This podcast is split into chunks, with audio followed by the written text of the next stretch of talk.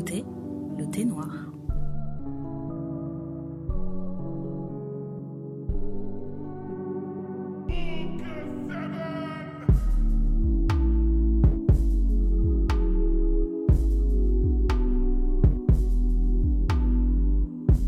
Bonjour, bonsoir, moi c'est Ndaya, je suis avec Néné et vous écoutez Le Thé Noir, le podcast afro-français pour les afro-françaises qui traite tous les sujets propres à la femme noire. Aujourd'hui, on boit un chai latte. Euh, il est brûlant. Mon mug est fermé. Il est fermé dans mon thermos parce que je suis prête à parler pendant plus d'une heure. Néné, est-ce que t'es prête? Euh, bonsoir. Plus d'une heure, vraiment? C'était trop hésitant. C'était trop hésitant. on l'a refait, Non. on l'a refait. Néné, est-ce que t'es prête? Peu, peu, peu, peu, peu, peu. C'est- Je sais pas c'est quelle chanson. C'est parti, on est en live 5 heures de thé noir. on va faire un marathon ce soir. Allez, chaud parti, allez hop, hop, hop, hop, c'est parti, c'est parti, mon pipi Pip, pip, pip Wouah Putain, tu m'as rappelé, tu m'as rappelé la gaffe. Bip bip là, qu'est-ce qui me saoulait sur TF1 eh, c'était trop bien, c'était la meilleure époque. C'était Il vraiment aimait la trop dire meilleure. bip bip. Bip, On est d'accord qu'il était sous Ouais. coke. Bip bip. voilà, bébé. Non, mais c'était trop bien. Code 9 néné. Ben écoute, moi je suis heureuse d'être confinée. Je fais peut-être partie de, du peu de personnes qui sont heureuses d'être confinées, mais je trouve que j'ai un meilleur rythme euh, dans le confinement. Je trouve que ça améliore ma productivité. Je... Ouais, je me sens moins coupable. Tu sais, parce que quand tu, as, tu travailles sur plusieurs projets, euh, moi je me sens coupable quand je suis au travail et que je fais des trucs perso, tu vois. Je me dis, bon, là quand même, faut pas abuser. Et quand t'as Oui, pas le temps oui, de faire tes- un truc... t'as deux to-do. T'as la, do- la to-do euh, du travail officiel, t'as la to-do du side hustle, et tu te dis, bon, il s'agirait de faire les deux, quoi. Voilà.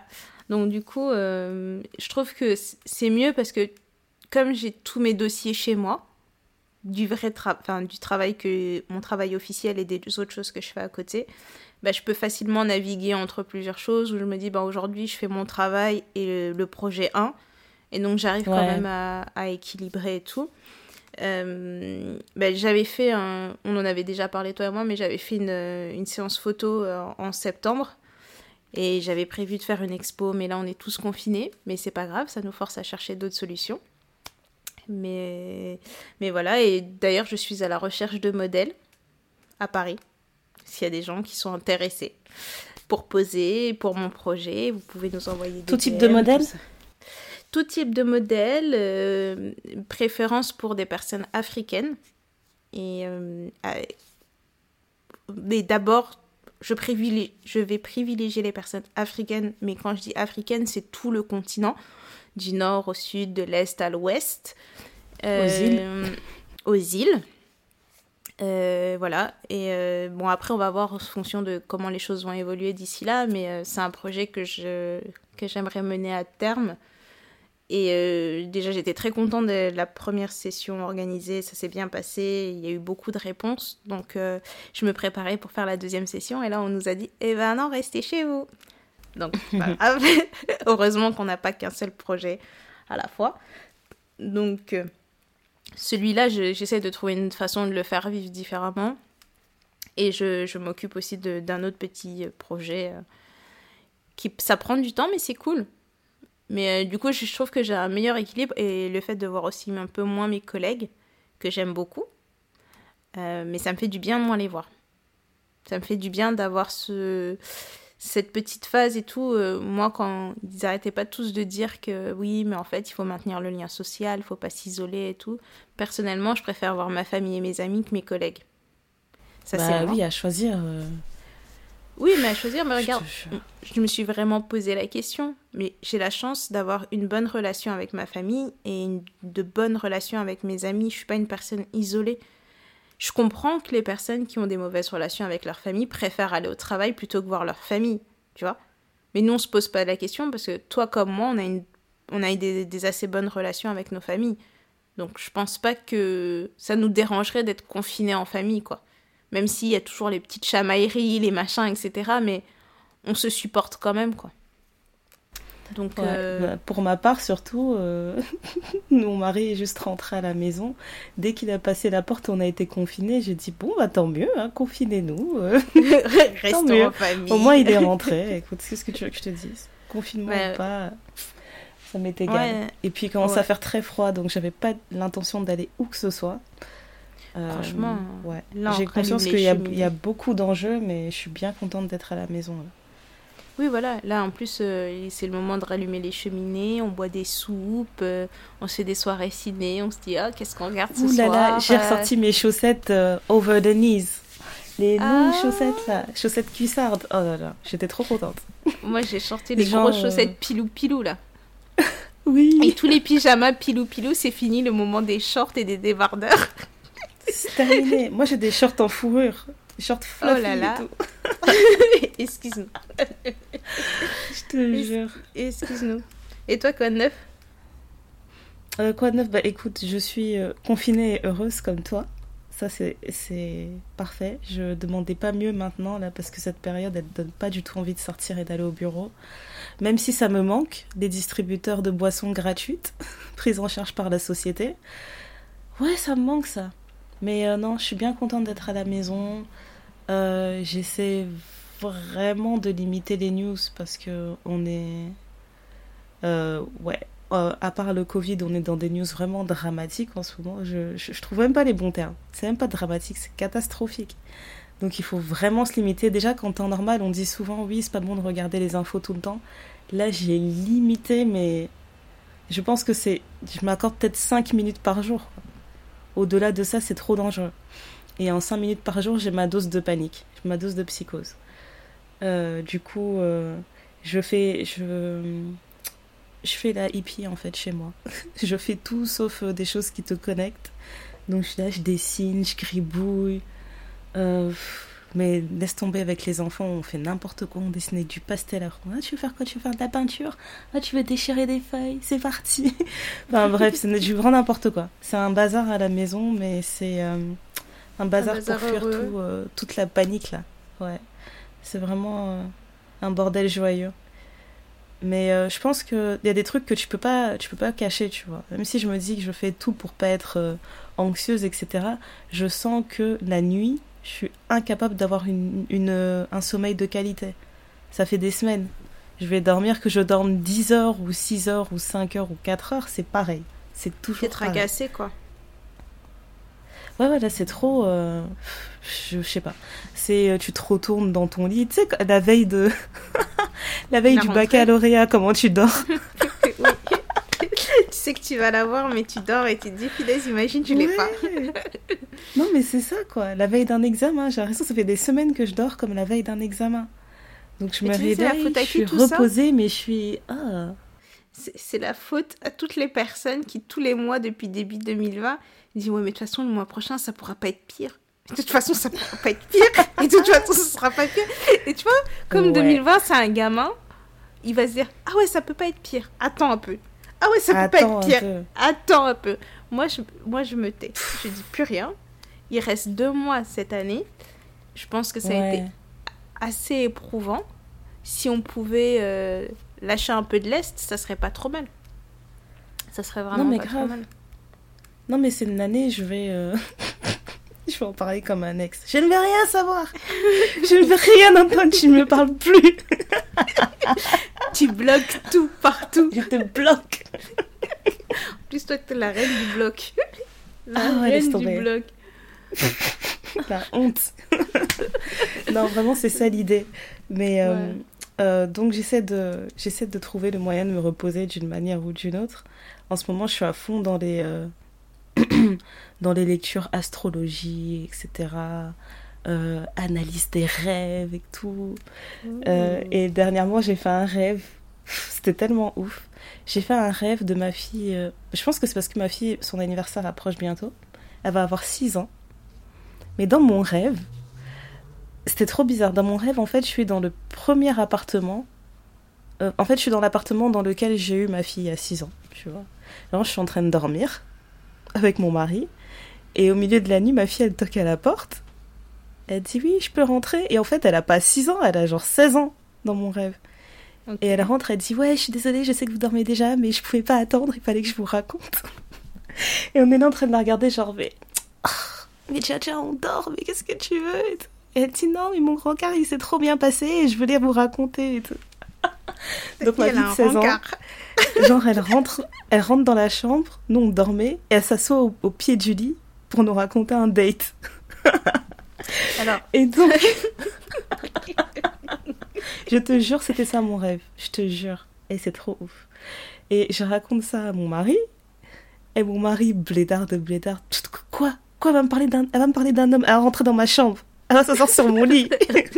elle va me parler d'un garçon avec qui elle était. Ça va pas ou quoi? Ça? Et ça m'a trop fait réfléchir. Ça m'a trop fait en plus, réfléchir. Connaissant ta ce que je suis capable d'accepter. Ouais. Mais connaissant surtout ta fille là, celle-là. T'as vu elle, elle, est trop capable. Elle est T'as vu C'est ce que je me suis dit aussi, elle est trop capable. Déjà, sa je soeur, dors. C'est sa spécialité. Sa sœur, elle va rentrer, elle va aller se coucher, elle va rien dire. On va lui demander, on va lui dire t'étais où Elle va dire si on te demande, tu dis que tu sais pas. Ouais, voilà, exactement. Alors que l'autre, là, ça peut pas attendre demain matin au petit déjeuner. Non, vous allez tous savoir maintenant, la réunion de famille. J'ai eu un rencard, voilà comment ça s'est passé. Oh mon dieu. Euh, bref, ça m'a fait cogiter à beaucoup de choses et je pense que c'est plus que dans le thème de l'épisode de ce soir. Mhm. Euh, en tant que mère, jusqu'où je suis prête à aller pour éduquer ma fille? Dans son, j'allais dire, dans son épanouissement. Ouais, c'est parti. On va parler sexualité, ça faisait longtemps. Ouais, ça faisait longtemps.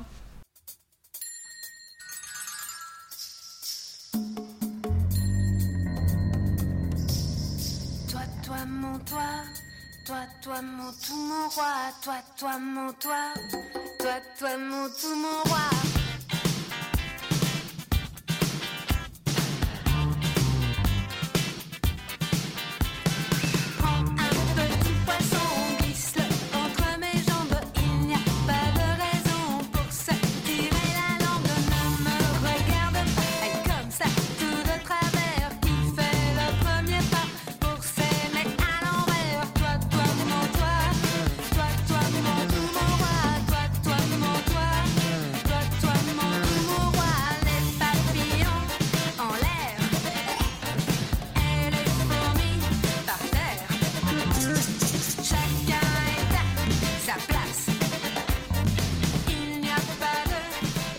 L'épisode, papa, maman n'écoutaient pas.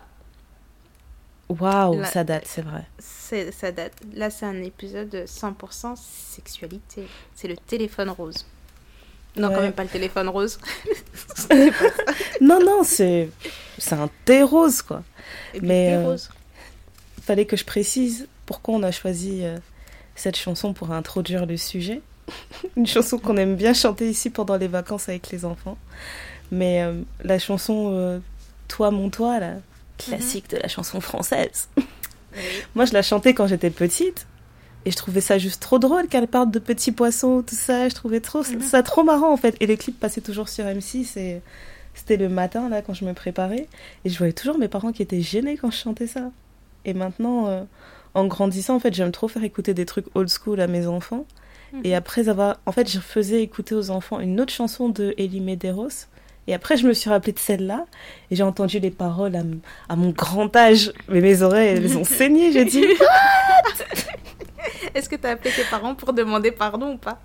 Non, mais j'oserais même pas. Parce que dans ma tête, ils peuvent pas avoir conscience que je comprends les paroles, tu vois. Euh, voilà.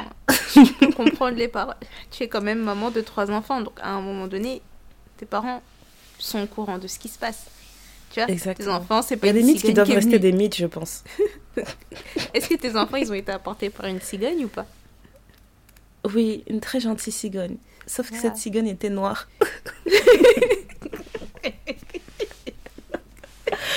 oh my oh, gosh. Oh punaise. Non mais franchement, mais moi cette, euh, c'est pas cette chanson-là que je chantais tout le temps euh, quand j'étais plus jeune où les parents ils pouvaient te, te regarder un peu de travers. C'était plutôt euh, la chanson Étienne Étienne là. Oui, alors là c'était encore pire. C'était En fait c'était la voix Étienne. Une Étienne, Étienne. Hmm. Ça, Je vais se dire, madame, madame. Madame, je me souviens, on était en primaire et tout, on chantait ça en rentrant de l'école et tout. Même quand on croisait des camions, tu vois, tu leur demandes de faire poète poète. Enfin, c'était n'importe quoi. Et euh, Ouais. après, dans les, dans les chansons congolaises, c'est en grandissant que je me suis rendu compte à quel point elles étaient, euh, pour certaines, obscènes, quoi. Ouais, Parce qu'il y a des passages, en fait, nous on est là, on est des enfants, on danse, on nous donne de l'argent sur ces chansons parce qu'on a bien dansé. Mais au jour d'aujourd'hui. Après, tu te dis, mais pourquoi vous m'avez payé pour ça? Tu vois, ça devient un peu problématique. hein. Mais au jour d'aujourd'hui, je me dis, quand j'entends certaines des chansons, tu te dis, euh, oui, en fait, euh, non. C'était pas. euh, C'était pas approprié pour l'âge, quoi. Non, mais pas du tout. Pas du tout. C'était pas, pas. Enfin, voilà. Euh, du coup, pour le pour l'épisode du jour, on a décidé de parler sexualité, mais pas juste sexualité dans tous les sens. On voulait surtout parler du fait que dans la dans la communauté afro, en fait, en particulier chez nous, chez les femmes noires, entre femmes noires, il y a un problème, il y a un gros problème de communication, et euh, on a envie de parler en fait de l'urgence que représente le fait de parler sexualité entre nous. Euh, pourquoi il faut parler sexualité? Qu'est-ce que ça, qu'est-ce que ça euh, encourt? Qu'est-ce que ça encourt de ne pas en parler? Quelles sont les dérives du silence? Et comment mettre fin à des tabous? Donc c'est ça qu'on va sortir aujourd'hui là, aujourd'hui. Sorti- Est-ce euh, que t'as mis tes euh, lunettes? T'as pris ton Ah ben j'ai grave mes lunettes. En plus j'allais dire là, là ce soir, là ce soir c'est le retour de Docteur Néné. Soyez prêts.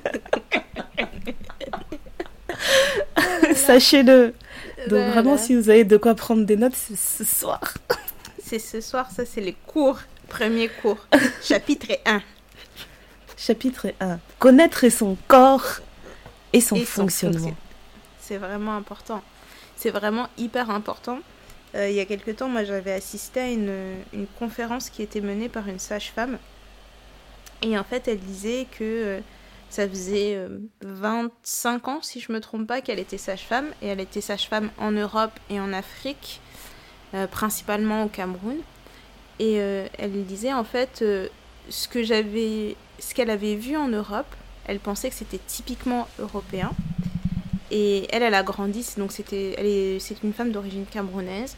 Donc elle a grandi dans sa famille avec un peu toujours ce tabou autour de la sexualité parce qu'on parle pas, on dit rien, ça n'existe pas, mais tout le monde a des bébés, mais on sait pas comment on fait les bébés.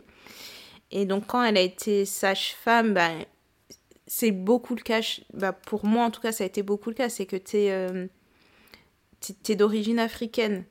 Euh, quand tu, côtoies des caucasiens, eux ils parlent de sexualité mais de à tout va. Chez toi tu n'en parles pas donc tu as le trop. Et en fait cette femme Mhm. disait que à l'école elle côtoyait des personnes qui parlaient de beaucoup de choses. Et dans son milieu où on parlait pas de grand chose, où tout était un peu un tabou, elle dit mais en fait ce qui, ce qui s'est révélé vrai, que tu viennes d'un milieu où on en parle beaucoup ou un milieu où on n'en parle pas de beaucoup, c'est que peu de femmes connaissent leur appareil génital. Et que quand on arrive au moment de l'accouchement et que tu présentes un petit peu, parce que tu as une sage-femme qui regarde, etc., elle dit, en fait, on se rend compte que ces femmes-là, souvent, je sais plus c'était quel pourcentage qu'elle avait donné, c'est que c'est au moment de la grossesse qu'elles découvraient leur appareil génital. Et elle, euh, soulevait aussi le fait que euh, beaucoup de femmes apprennent à découvrir leur appareil génital par un médecin ou une sage-femme, enfin le gynéco, la sage-femme ou une infirmière ou peu importe. Parce que sans ça, peu de femmes se posent de la question de comment ça se passe. C'est un petit peu caché, c'est pas, c'est pas comme les hommes où leur appareil génital, ben, peu importe, il est là, il est sorti, euh, tu le vois. Toi, euh, même quand tu vas aux toilettes, Il faut, faut- faut aller fouiller quoi. Ouais, voilà, faut un peu aller fouiller, quoi. C'est un peu la chasse au trésor. Et donc, du coup, euh, elle disait, c'est peut-être des choses un peu bêtes, mais déjà, juste quand on met face à face l'appareil génital masculin et l'appareil génital féminin, on voit tout de suite qu'il y a, il y a tout- déjà cette notion de caché, cette notion de, secret. Et elle dit, inconsciemment, ça nous place des choses dans la tête. et on, s'empêche de parler de certaines choses, on s'empêche de faire certaines choses. Et elle disait à quel point c'était important, parce que peu importe, on peut dire que les Européens, ils vont parler de sexualité plus librement, ils vont faire ci, ils vont faire ça plus librement que les Africains qui sont peut-être plus pudiques sur le sujet, mais au final, une femme reste une femme et très peu de femmes connaissent leur appareil. Donc elle disait, ben moi j'encourage les femmes à prendre un miroir et à se regarder juste pour connaître. Parce que ce qu'on voit dans les livres, c'est pas la vérité. Je pense que ça, on l'a abordé plein de fois dans le podcast. Que on vous présente un pénis d'une façon, un vagin d'une façon, mais qu'en fait, dans la réalité, il y a plein de pénis et il y a plein de vagins. Et euh, donc, elle disait, il faut aussi apprendre à, connaître son cycle. Elle dit, parce que quand on apprend à connaître son cycle, euh, notre vagin va nous parler, entre guillemets. On sait qu'on est censé euh, avoir un peu plus de glaire quand on est censé ovuler ou des choses comme ça. Elle dit mais il faut pas être, faut pas être gêné à regarder en fait, à voir comment les choses se présentent. Parce que du coup, en se connaissant soi, on est capable de détecter ce qui ne va pas et même le, pour, euh, pour appréhender en fait euh, l'accouchement ou la grossesse ou des choses comme ça, elle dit c'est hyper important. Elle dit c'est pas pour rien que parfois dans certains cas, quand les femmes accouchent, euh, on leur met un miroir entre les jambes pour qu'elles voient en fait le bébé sortir parce que psychologiquement tu vois ce qui se passe, en fait tu comprends mieux ce qui se passe et tu as une meilleure appréhension de ton corps à ce moment-là. Non mais ça c'est ça c'est vraiment fou. Euh, je, comprends l'idée hein, de psychologiquement réaliser ce qui est en train de se passer, mais moi je me rappelle que mon premier accouchement, on m'a demandé ouais, est-ce que vous voulez, euh, est-ce que vous voulez toucher euh, Il y, a ses cheveux qui, qui dépassent. Genre, la tête n'est pas sortie, mais il y avait juste ses cheveux. Je me suis énervée, je leur ai dit mais quel est l'intérêt? Je veux qu'elle sorte. Est-ce qu'elle peut sortir? C'est quoi le rapport? S'il vous plaît. Non mais vraiment, pour le pour le fait de se scruter, je suis trop d'accord. En plus, moi, j'aime trop les miroirs. Mais c'est exagéré, j'ai grandi dans une maison, il y avait des miroirs partout. Et du coup, dès que j'ai eu un appartement, je mettais des miroirs dans chaque pièce. Donc, il y avait miroir dans la... Je me lave, il y a un miroir. Je fais pipi, il y a un miroir. Je cuisine, il y a un miroir. C'était... Vraiment, c'était excessif. c'était excessif. Donc, ça fait très longtemps que je scrute mon corps vraiment sur chaque centimètre. Et euh, j'avoue que la première fois que j'ai mis un miroir, en, enfin j'ai mis un, miroir en face de moi et j'ai regardé entre mes jambes, j'ai explosé de rire. j'ai vraiment explosé de rire. Tu sais pourquoi? Parce que j'étais en train de me dire, j'aurais jamais cru que je pouvais être rose et violette quelque part. C'était ma première réaction. Je me suis dit, mais je pensais que j'étais noire. Pourquoi? Ouais. Pourquoi là c'est pas noir? Expliquez-moi. C'est bête. C'est trop ça. Mais euh, d'un autre côté, j'ai toujours. En fait, je, je pense que j'ai toujours été en, admiration avec, euh, avec euh, le sexe féminin. Parce qu'en fait, je me dis, mais les hommes, ils sont trop. En fait, j'ai l'impression que le fait d'avoir un appareil qui est visible, ça les rend vulnérables. Tu vois Nous, mhm. c'est un secret bien gardé. Et peu importe à quoi il ressemble, tu vas pas avoir d'idées reçues sur ta performance, ce que tu es capable de faire ou pas, ou machin. Alors que les hommes, c'est trop. C'est là, quoi, tu vois. C'est là, tu peux pas le rater, et je trouve ça trop vulnérable. Les accidents qui peuvent se faire sur, leurs, sur leur appareil, non, mais c'est n'importe quoi, en fait. C'est un truc qui est destiné à être cassé peut pas nous casser, nous, parce que c'est bien gardé, tu vois. Donc, tu vois, de la même manière qu'il y a d'autres personnes qui doivent se dire, comme c'est fermé, c'est caché entre des lèvres, etc., il y a un tabou. Moi, je me dis, c'est une force, en fait. C'est trop une force. C'est bien gardé. C'est un secret bien gardé.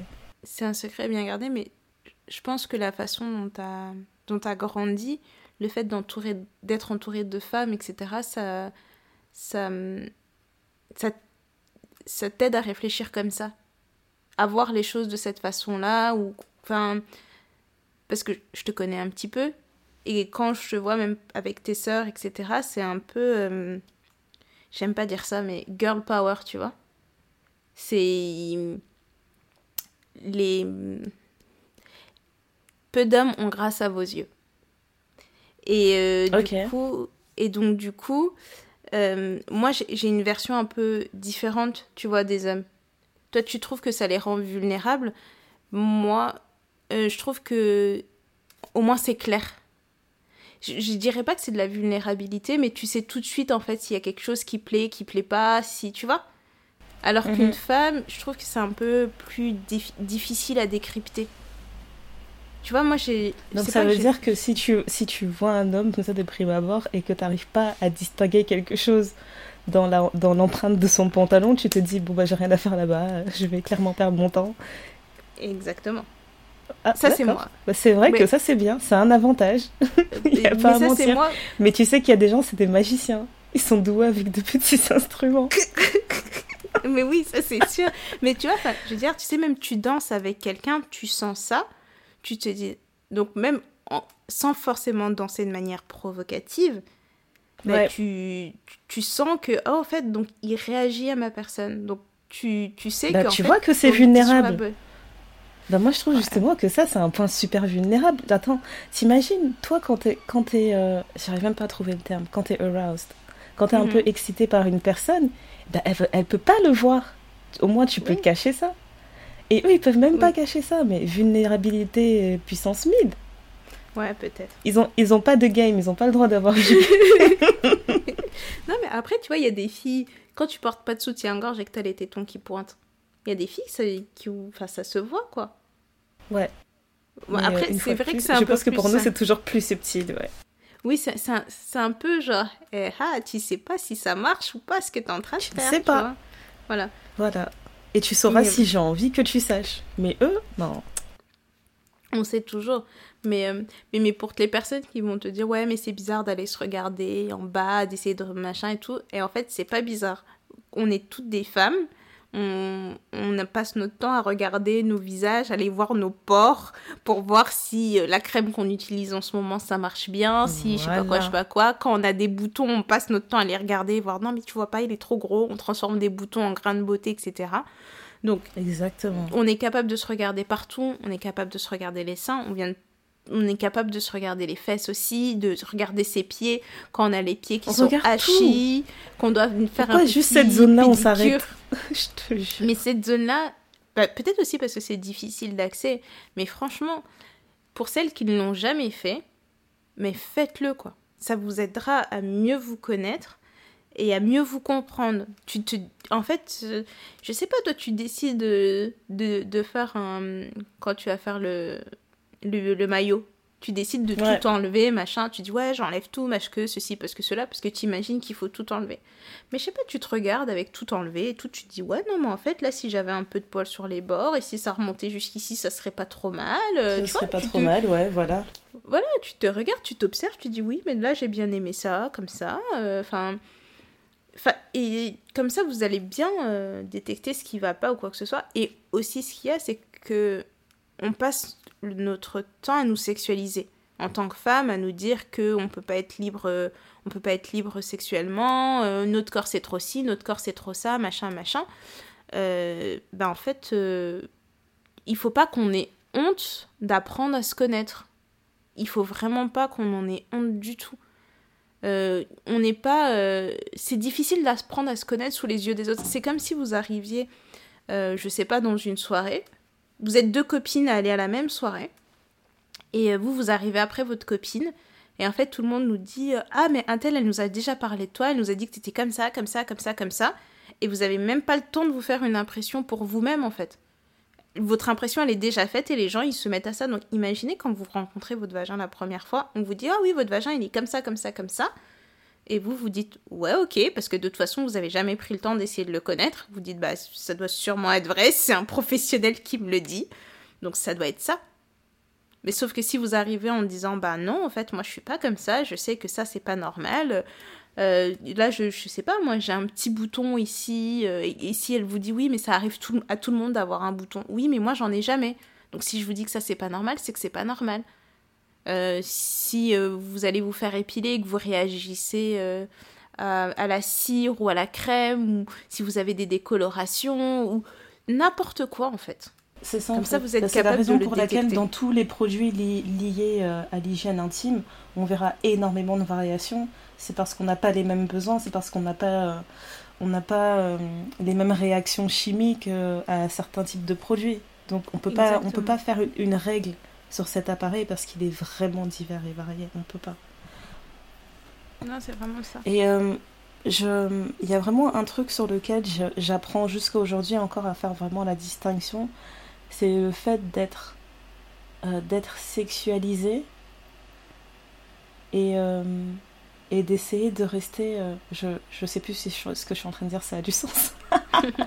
c'est le fait de distinguer euh, sexualité et sensualité, tu vois.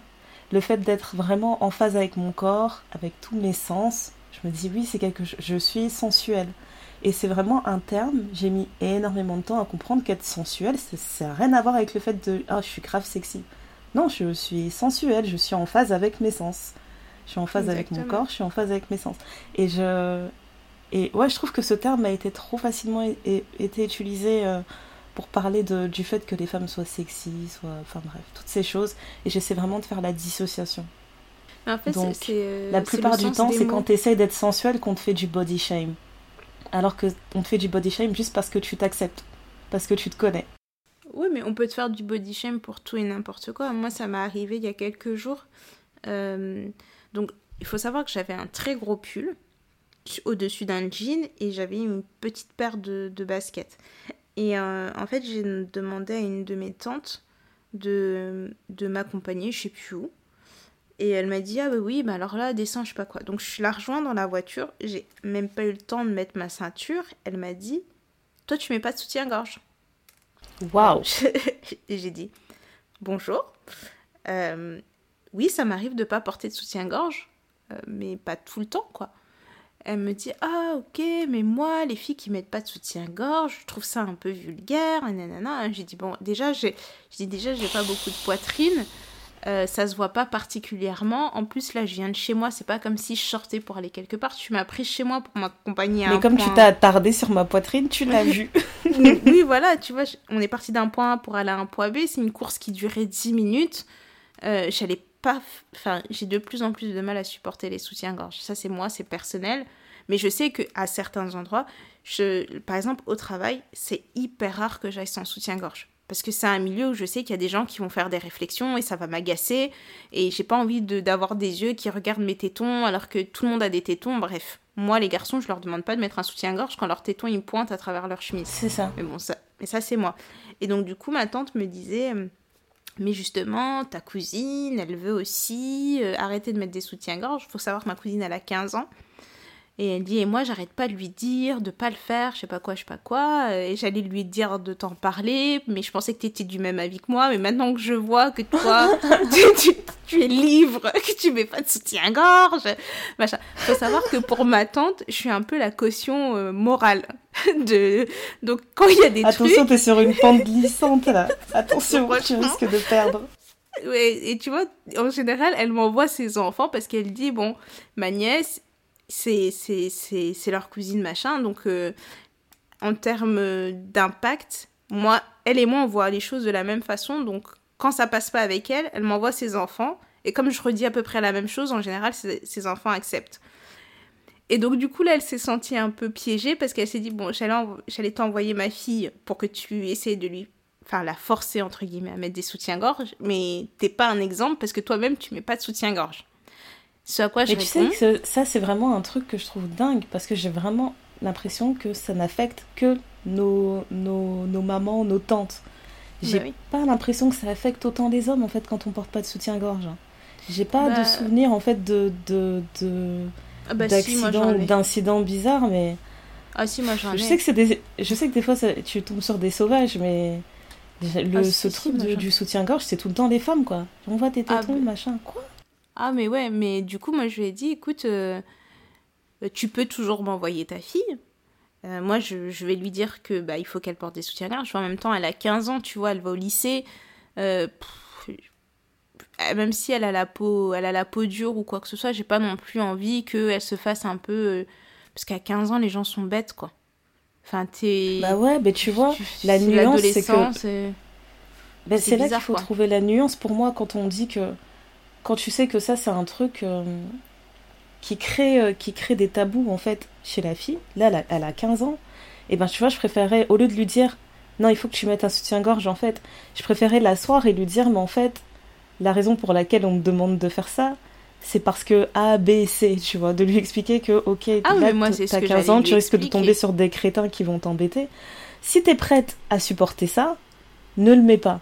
Mais en fait, la raison pour laquelle on te dit ça, c'est juste pour que tu te retrouves pas dans telle ou telle situation. Alors que moi, j'ai le souvenir qu'à cet âge-là, euh, je m'en fichais royalement de mettre un soutien-gorge. Je voulais juste être à l'aise quand j'allais en cours. Et je sais qu'une fois, j'étais en cours et euh, j'étais au collège et j'avais une sœur qui était dans une classe euh, supérieure et je la croise à la récré et elle bloque et elle me dit mais tu me fous la honte pourquoi t'as pas mis un soutif en plus tes seins là tu vois? Mais elle m'a juste dit ça et lâchait pas l'affaire quoi il faut que tu mettes un soutien-gorge, il faut que tu mettes un soutien-gorge sans détailler en fait. c'est juste mm. quelque chose qui t'agace et on te met mal à l'aise sur une partie de ton corps. Et en fait, je sais que avant ce jour-là, je n'avais jamais prêté attention à ce que ma poitrine pouvait faire. Mais à partir du jour où j'ai entendu ça, j'étais tout le temps gênée quand je portais un soutien-gorge. C'est là que je me dis que je sais qu'il y a certaines choses qui sont mal perçues, etc. Mais il faut avoir euh, un certain tact quand tu vas aborder ce genre de sujet. Parce que tu peux, tu peux créer des complexes inutiles. Oui, mais c'est vraiment des complexes hein. inutiles. C'est comme tout, c'est comme un enfant qui parle une langue étrangère, si tu passes ton temps à se moquer de lui, euh, ben, il va te dire, ben non, mais je vais arrêter de parler, quoi. Voilà, exactement. Je vais arrêter de parler. Il y a beaucoup d'enfants binationaux qui vont privilégier une langue plutôt que l'autre, parce que si dans l'autre langue, on, se moque trop d'eux, ben les gens, enfin, ils laissent tomber. Et euh, c'est vraiment dommage. Moi, personnellement, je porte pas de soutien-gorge, j'ai une petite poitrine. Je suis pas plate, mais j'ai pas non plus... Euh, enfin, j'ai une petite poitrine, quoi. Donc euh, j'ai, pour moi, c'est une chance de pouvoir porter des décolletés jusqu'au nombril si j'ai envie, parce que à mon goût, ça ne sera jamais vulgaire. Euh, c'est une chance de pouvoir... Et puis j'aime pas les, les habits trop près du corps, ça c'est moi. Donc c'est-à-dire que si je mets pas de soutien-gorge, j'ai un t-shirt qui est ample au-dessus d'un jean ou quoi que ce soit, ça sera jamais genre hyper serré. Si tu vois vraiment mes tétons qui pointent, c'est parce qu'il fait archi froid dehors ou il y a un coup de vent ou quoi, quoi. Ou alors qu'il y a un mec vraiment Vraiment, voilà. Mais en soi, donc, tu peux pas. Tu vois, donc les fois où tu fais le choix de pas porter un soutien-gorge, tu réfléchis quand même à tous ces paramètres-là. Mais bien sûr que oui, parce que je vis dans une société qui, euh, qui, enfin, qui fait attention à ces choses-là. Un exemple bête, là où j'habite, euh, je sais pas si c'est parce qu'il n'y a pas beaucoup de filles ou quoi que ce soit, mais j'ai pas l'impression qu'il y a si peu de filles que ça. Une fois, j'ai mis une robe qui m'arrivait aux genoux mais vraiment au mhm. genou. C'était même pas une mini-robe ou quoi que ce soit. J'avais ma petite robe qui m'arrivait au genou avec ma petite paire de baskets. C'était le printemps, quand il commence à faire bon là.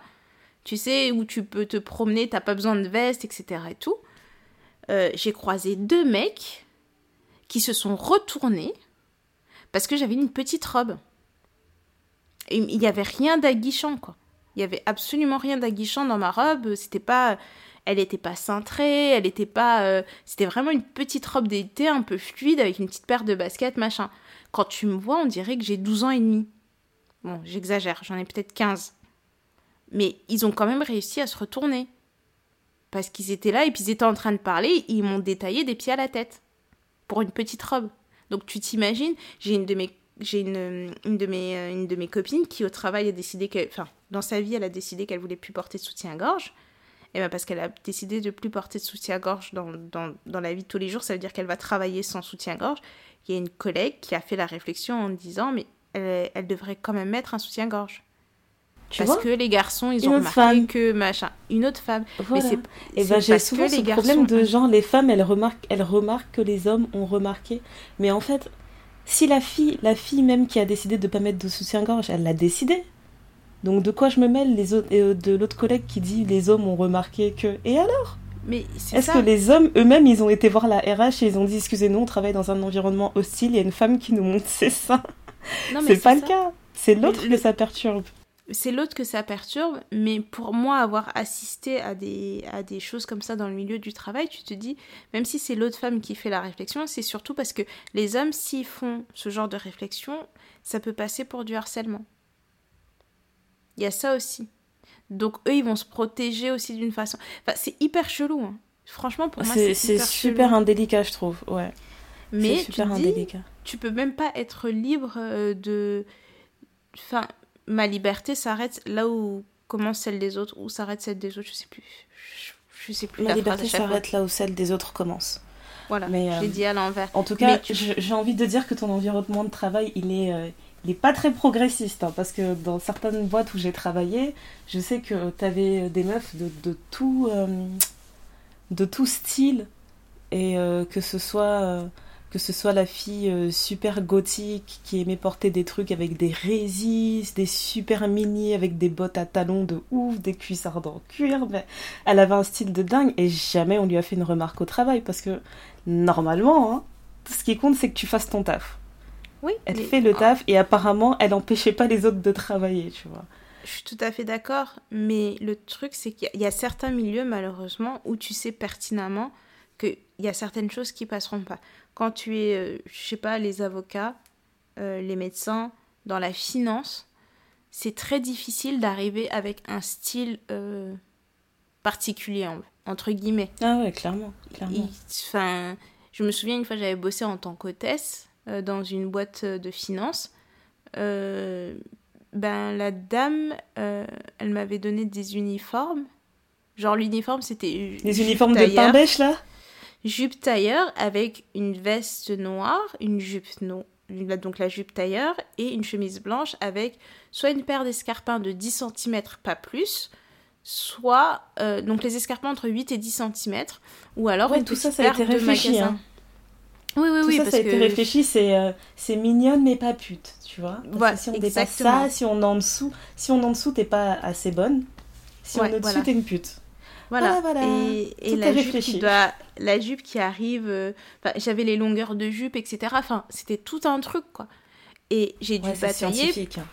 Oui, j'ai dû batailler pour avoir le droit de mettre un pantalon.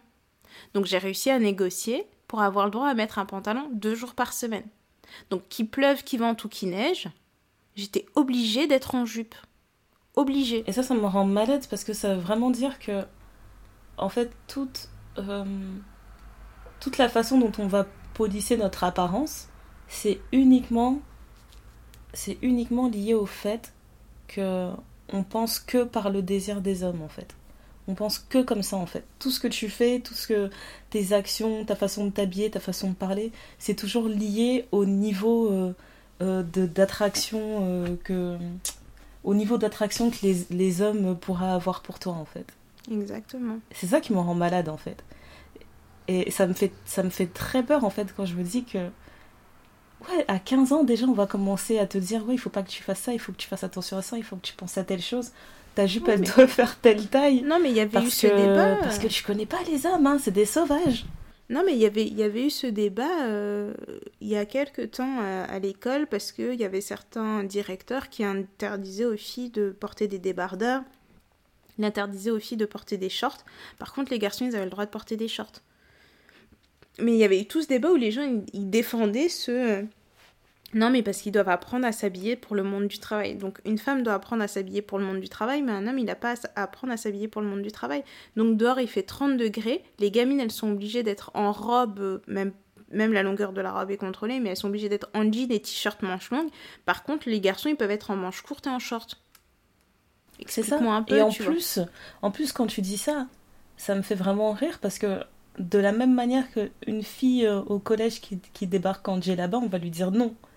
Oui, Parce même ça. si sa djellaba elle cache tout, on va lui dire non parce qu'elle refuse de s'ouvrir. euh, à la, je sais pas, elle refuse de s'ouvrir euh, au code français à un certain niveau de désir. De...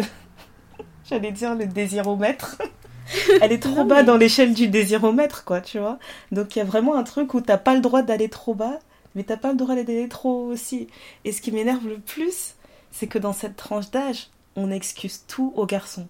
Donc là, quand on va dire, ouais, eux, ils ont le droit de mettre des shorts, je te parie qu'il y a un con quelque part dans une réunion qui a dit, bah attends, ils sont en pleine croissance, euh, les hormones, la testostérone, ils ont besoin de s'aérer, machin, machin. Il y aura toujours Ouais, une excuse pour ces cons. Non, non, mais c'est ça, mais tu vois, Ouais. là nous on était en train de parler du, du, de, de tout ça, toute la pression qu'on nous met par rapport aux autres, tu vois. Et, et c'est parce qu'il y a toute cette pression-là aussi que, en tant que femme, on va peut-être s'empêcher de faire certaines choses. T'en as toujours qui sont là en train de dire oui, mais moi je m'en fous, je fais ce que je veux, machin. Oui, on fait tout un peu ce qu'on veut, tu vois. Mais quand tu vis dans une société où on va pas, on va, enfin, je sais pas, les petits garçons qui touchent leur zizi quand ils sont petits, on va dire bon allez arrête, tu vois, sur le ton de la rigolade. Une petite Voilà. fille qui va avoir la main dans sa culotte, on va lui dire non, on fait pas ça. Tout de suite. Je suis d'accord. Et d'ailleurs, ça me fait penser euh, à un, un épisode là qui m'est arrivé. Euh, je me promène avec mes filles et en fait, mes filles, elles font, elles font des cascades pas possibles en trottinette. Mais quand je te dis Mm. pas possible, c'est. Je sais même pas comment elles font. Elles font des, des accélérations euh, incroyables, elles se mettent sur un pied, enfin bref, elles font des figures et tout, bref. On se baladait dans la ville et ma fille de 4 ans, euh, le jour où on, on fait notre balade en, en trottinette, elle porte une jupe. Elle continue à faire ses acrobaties, genre, mais vraiment, genre, je lève une jambe et je la mets au niveau de ma tête en, en Ouais. trottant. Je sais même pas comment. Et en fait, je la vois au loin, au loin, moi je suis juste en train de surveiller euh, qu'elle traverse pas n'importe comment. Et je vois une dame qui est avec sa fille qui semble avoir à peu près le même âge. Elle stoppe, euh, elle stoppe ma fille. Et du coup, je me suis dit, ah, elle a eu peur qu'elle fasse, euh, qu'elle fasse un accident. Donc mal. moi j'accélère, j'accélère et je lui dis, c'est bon, je suis là. Elle me dit, ah non, non, je suis désolée, c'est juste. Bah, en fait, comme elle avait la jambe en l'air, et ben on voyait sa culotte, alors je lui ai demandé d'arrêter. Ouais. J'ai tellement bloqué, je l'ai regardée, j'ai dit, elle a 4 ans. Elle dit, oui, mais machin, j'ai dit, elle a 4 ans, madame. Elle a 4 ans.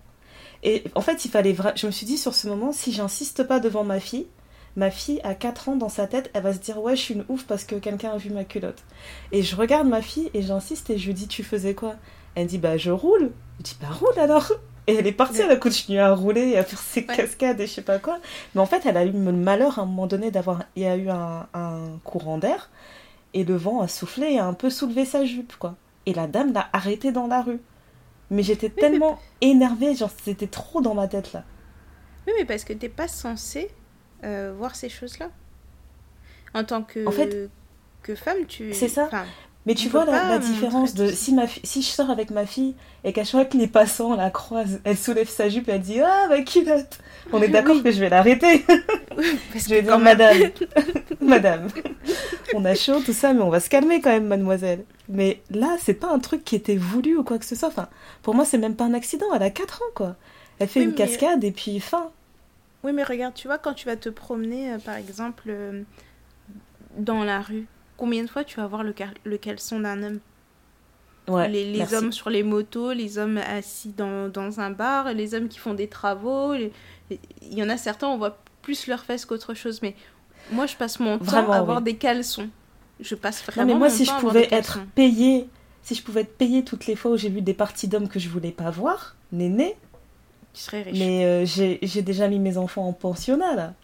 Mais- c'est bon. Mais- non, mais tu vois ce que je veux dire? Mais une fille qui, par exemple, euh, va mettre une chemise un peu ouverte, euh, un peu ouverte et encore, voilà, mais qu'on va avoir un petit bout de sa dentelle ou un petit bout de, de je sais pas quoi, on va dire, mais attends, c'est une allumeuse, tu te rends pas compte, j'ai vu qu'elle avait mis un soutien-gorge rouge alors qu'elle a un chemisier blanc, euh, tu te rends pas compte? Elle a forcément voulu m'allumer. Bah non, Ouais. à un moment donné, on choisit certaines couleurs parce que du coup, quand on, met, on est d'une certaine couleur, qu'on va mettre une autre couleur au-dessus, ben, ça va permettre d'annuler des tons et de voir trop de choses. tu- Ouais. enfin, tous ces trucs-là. Mais si tu vois, par exemple, si tu... euh, Enfin, moi, j'en ai vu plein, hein, des garçons qui font des commentaires parce que oui, mais t'as vu, la culotte qu'elle a mis avec son pantalon, ça ne va pas. Oui, mais on s'en fout, c'est une culotte. C'est une culotte. La dernière fois, je, je zappais sur les reines du shopping et euh, Christina disait euh, Ah oui, oui, oui, les filles, si on voit les traces de votre culotte, ce n'est pas classe, il faut toujours porter les strings fins, comme ça, on ne voit pas la Ouais, comme trace ça, on de la culotte. de l'arrêt des fesses toute la journée, on n'est pas à l'aise, merci. Non, mais, non, mais tu vois ce que. Non, mais tu vois ce que je veux dire Donc, ça, ça, à partir du moment où tu deviens une femme, moi je me souviens, tu deviens femme quand tu as tes règles. Quand moi j'ai eu mes règles, ma mère m'a expliqué ce que ça signifiait avoir ces règles? Et ce que ça représentait? Mais je me dis, à partir de ce moment-là, tu te dis, ouïe, ouïe, ouïe, ouïe, ouïe, ok, je- moi, Ma moi, je vie a pense- changé. voilà. Mais je pense vraiment que j'ai eu beaucoup de chance parce que ma, ma mère a pris le temps de m'expliquer les choses. Je connais Oui, des je personnes, elles- eu beaucoup de chance. les, les, et je connais des filles de mon entourage qui ont eu leurs règles aussi. On leur a dit, bah, bah voilà, tu mets des serviettes, ça va t'arriver une fois par mois et basta. Et, donc du coup, j'ai j'ai quand même eu la chance de grandir dans un environnement où je, je savais que je pouvais aller voir ma mère si j'avais des questions. Et elle m'a quand même choquée une fois, c'est quand je prenais des cours de danse. Et euh, un jour, ben, elle a réalisé qu'en fait, j'étais avec beaucoup de garçons. Je pense, enfin, je pense qu'elle savait pas à quel point sa fille était avec beaucoup de garçons. Et elle est venue me récupérer à mon cours de danse et elle a vu qu'il y avait que des garçons et que j'étais la seule fille. Et euh, c'était un cours de hip-hop. Hein. Et, euh, et je pense que c'était du break, si je me trompe pas. Et euh, donc, elle est venue me récupérer et je pense que ça l'a trop démangé. Et euh, elle m'a dit Je laisse pas ma fille faire de la danse pour qu'elle se fasse déflorer. À ce moment-là, je me suis dit Déflorer euh, là, si déflorer, non, ça me fait trop rire ce terme. non, mais elle a dit ça, elle était dans la voiture. On était dans la voiture. Donc, tu vois, c'est pas comme si elle m'avait attaqué à un endroit où je pouvais m'enfuir. Elle a vraiment bien choisi son moment, tu vois. Et moi, j'ai dit, mais de quoi tu parles? Elle me dit, oui, mais parce que, tu vois, là, vous êtes avec les garçons, vous êtes en train de danser et tout, gna, et puis toi, tu mets... J'ai dit, mais maman, calme-toi, il se passera rien. Oui, mais ça commence toujours comme ça, machin. Mais tu vois, t'es un peu dans la puberté, t'as 14-15 ans, t'as un peu les hormones en folie. Donc, moi, au début, je pensais qu'elle me faisait... Euh, elle me faisait ses, euh, ses remarques qu'à moi. J'ai que des frères, et un jour, je l'ai attrapé dire à mon frère, de toute façon, si t'as trop chaud, bois un verre d'eau glacée et passe des glaçons, ça va te calmer. et je me suis dit, bon, on n'a peut-être pas les mêmes... Euh, on n'a pas les mêmes codes. on n'a peut-être pas les mêmes codes, mais euh, de la même façon qu'elle n'a pas envie que sa fille... Euh, enfin, allez, qu'elle consomme trop, elle n'a pas non plus envie que ses fils consomment trop ma mère, je pense que ça aurait vraiment été une maman inquiète si tous les soirs euh, mes frères rentraient en disant alors euh, aujourd'hui c'était Julie, euh, demain c'était Marie, bah, machin. Tu vois, si tous les jours elle, ça allait l'inquiéter, que ce soit moi ou que ce soit son, enfin un de ses fils, ça l'aurait inquiété. C'est pas ce genre de maman qui va dire ah bon bah alors c'est encore une nouvelle machin. Enfin c'est pas un défilé de mode chez nous. Il n'y a pas de un jour je te ramène une fille, le lendemain je te ramène une autre et on l'accueille avec des grands sourires parce que j'ai vu ça. Euh, je, ne je ne juge pas, mais euh, je pense que je, je suis je pas... comprendrai jamais ce système non plus. Oui, moi non plus, je, suis pas je comprends pas. Je comprends pas. Je suis pas prête, je suis trop old school. Je pense aussi qu'il faut avoir de la place dans son cœur, ou alors il faut juste fermer son cœur. Parce que moi, quand je fais rentrer quelqu'un dans ma vie, c'est pour que la personne, elle reste, donc je vais faire un effort pour m'attacher à cette personne. Euh, ça me perturbe en fait de, de, voir trop de monde comme ça. Mais bon, ça, c'est un autre sujet. Mais donc, du coup, quand, quand tu rentres dans ta vie de femme et qu'on t'explique les choses, et qu'on te dit, bah tu sais, par exemple, si tu as envie de mettre quelque chose un peu décolleté ou quoi que ce soit, bah moi, par exemple, ça me dérange pas, mais tu peux rencontrer une personne qui ça va, ça va provoquer autre chose. Ça nous est tout arrivé de nous faire frotter dans les transports. Et, quand on se fait frotter dans les transports, on n'est pas non plus là en tenue hyper sexy, on n'est pas en body avec des talons en train de dire allez vas-y frottez-moi, tu vois, parfois tu es en tenue de sport, parfois tu es avec ton manteau, et puis peu importe, tu vois, même si tu es en petite robe courte ou quoi que ce soit, ça n'invite pas les gens à venir se coller à toi. Et donc on nous inculque toutes ces choses-là, déjà, ça commence toute petite parce que genre, te touche pas, montre pas ta culotte, fais pas ci, fais pas ça. Ensuite, tu deviens une femme parce que tu as tes règles, on te dit attention, attention, si tu vas te promener, tu peux attraper un bébé. Attention, méchant loup. Ouais. Exactement. Euh, après, ça devient la dictature du string parce que il faut pas qu'on voit de marque de culotte. Porter une culotte, c'est ringard. Euh, on te met toutes ces choses dans la tête, on te crée des tabous, on met plein d'idées dans ta tête. Et euh, Moi, je t'avoue que tout, ça, tout ça, en fait, ça m'a juste dégoûté ça m'a vraiment dégoûté de, de, de, parler sexualité, etc. C'était juste. En fait, c'était un sujet, c'était, j'avais juste envie de dire aux gens, mais laissez-moi tranquille avec ça, en fait, ça m'intéresse pas. c'est bon, j'ai compris. Vous voulez pas que j'y touche, j'y toucherai pas, juste laissez-moi tranquille, en fait. Et euh, de toute façon, la manière dont on m'avait, on n'arrêtait pas de me dépeindre les hommes, j'avais rien à faire avec eux, tu vois. Et je trouve que ça aussi, c'est dommage parce que j'ai vraiment envie d'être de bonne foi et penser que les prédateurs sont une minorité trop visible. Mais moi, à partir du moment où je deviens, euh, où je deviens femme parce que j'ai eu mes règles, etc., et je suis fertile, et donc je suis en danger, et eh ben la façon dont on me décrit les hommes, c'est toujours attention. Je n'ai pas le souvenir une seule fois qu'on m'ait dit un truc sans me dire attention. Oui. Et ça, c'est, ça, ça, te fait une association trop bizarre en fait parce que. Mais c'est des animaux. J'étais dans. Ouais, c'est ça en fait. Je me disais, mais vraiment, donc en fait, le sexe opposé, c'est des monstres, si je comprends bien. C'est des ah. monstres, on n'utilise on, pas les mêmes codes, euh, ah, ils ont un aucune animal conscience de ce dont on a besoin. voilà, eux, ils ont des besoins qu'on n'a pas. Nous, on a juste besoin d'avoir des diplômes. C'est ça que j'avais intégré en fait quand j'étais. Ah non, j'avais genre attends, 12 attends, ans. attends. On me disait juste, toi, t'as besoin d'avoir des diplômes et faire à manger et ce genre de choses. Non, non, mais je Eux, ils ont besoin de diplômé. toucher. Non, il faut que tu sois diplômé, mais pas trop. Parce que du Ah coup, oui, oui. si t'es trop diplômé, tu les mets en danger. Quoique non, mais tu vois, ça, ça arrive plus tard. Parce que à 12 ans, personne me disait Oui. faut pas que t'aies trop de diplômes, j'avoue. À 12 ans, c'était soit excellente. Après, oui. quand tu grandis, on commence à te dire calme-toi avec tes ambitions, etc. Mais euh, ouais, je, je voulais rien savoir des hommes, en fait, je m'en fichais, royalement. C'était très grave. C'était un point où j'avais peur et je, me mettais vraiment en opposition complète.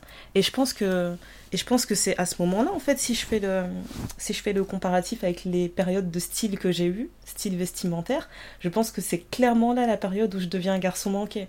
Parce que c'est hors de question, en fait, que je rentre dans les codes des- de, de ce qui attire les hommes. C'était même pas la peine. Bon, de toute façon, moi, j'étais un garçon manqué malgré moi. Parce que le fait de, de grandir qu'avec des garçons, etc., enfin, euh, mettre, ça m'intéressait pas, en fait, les robes à fleurs. Moi, j'avais envie de pouvoir courir, faire des foot. Euh, ça me paraissait trop... euh, Pour moi, être une fille, c'était contraignant. Voilà. Genre, genre, tu peux- C'était donc, comme- demandé. Ouais, tu peux. On, tu, tu risques, on risque de voir ta culotte quand tu cours. Euh, euh, tu t'es pas à l'aise dans tes vêtements. Tu es obligé de t'asseoir d'une certaine façon, etc. Non pas que j'ai envie de m'asseoir en écartant grand les jambes, mais j'aime bien l'idée de pouvoir m'asseoir sans devoir faire hyper attention. Parce que quand t'as une robe, malgré tout, quand il faut s'asseoir avec une robe, faut faire attention qu'on voit pas ta culotte, etc. Parce que ça, enfin, c'est tout un concept en fait. C'est ça. Donc en Et, fait, euh, toute la féminité, tu rejettes à cet âge-là. Ouais, et euh, le, le fait aussi, tu vois, de, en fait, de décrire l'homme comme quelqu'un qui a besoin euh, de boire, de manger et de se soulager. Et quand on dit se soulager, c'est se vider parce que là, bah là, euh, euh, ben je bande, donc je dois baiser, donc euh, voilà. Il faut qu'on... Et ça peut pas attendre. Oui, voilà. Comme s'ils étaient incapables de contrôler ça. Et on nous met beaucoup ça sur le côté des hommes. Mais moi, en tant que, que femme, j'ai jamais entendu ça pour moi, qui s'applique à moi. J'ai 30 ans. J'ai jamais entendu dire, euh, sauf moi maintenant, quand j'en parle avec des copines ou quoi que ce soit, en disant hey, t'es un animal en cage. J'ai une copine, je lui ai dit ça. J'ai dit là, c'est le confinement. Quand on va déconfiner, c'est comme si on lâchait la bête, quoi. Parce que tu vas sauter sur tout ce qui bouge. Mais moi, en tant que femme, on on... j'ai jamais entendu cette association de t'as besoin de manger, de boire et de te soulager. Jamais. Jamais, jamais, jamais. Et, et je me dis, c'est chelou quand même parce que, bon, même si on peut avoir des spécificités propres à chaque sexe, ça je comprends tout à fait, quoi. Mais euh, on, nous, on nous met déjà dans la tête que la sexualité, c'est une affaire d'homme. Le plaisir, c'est un truc d'homme.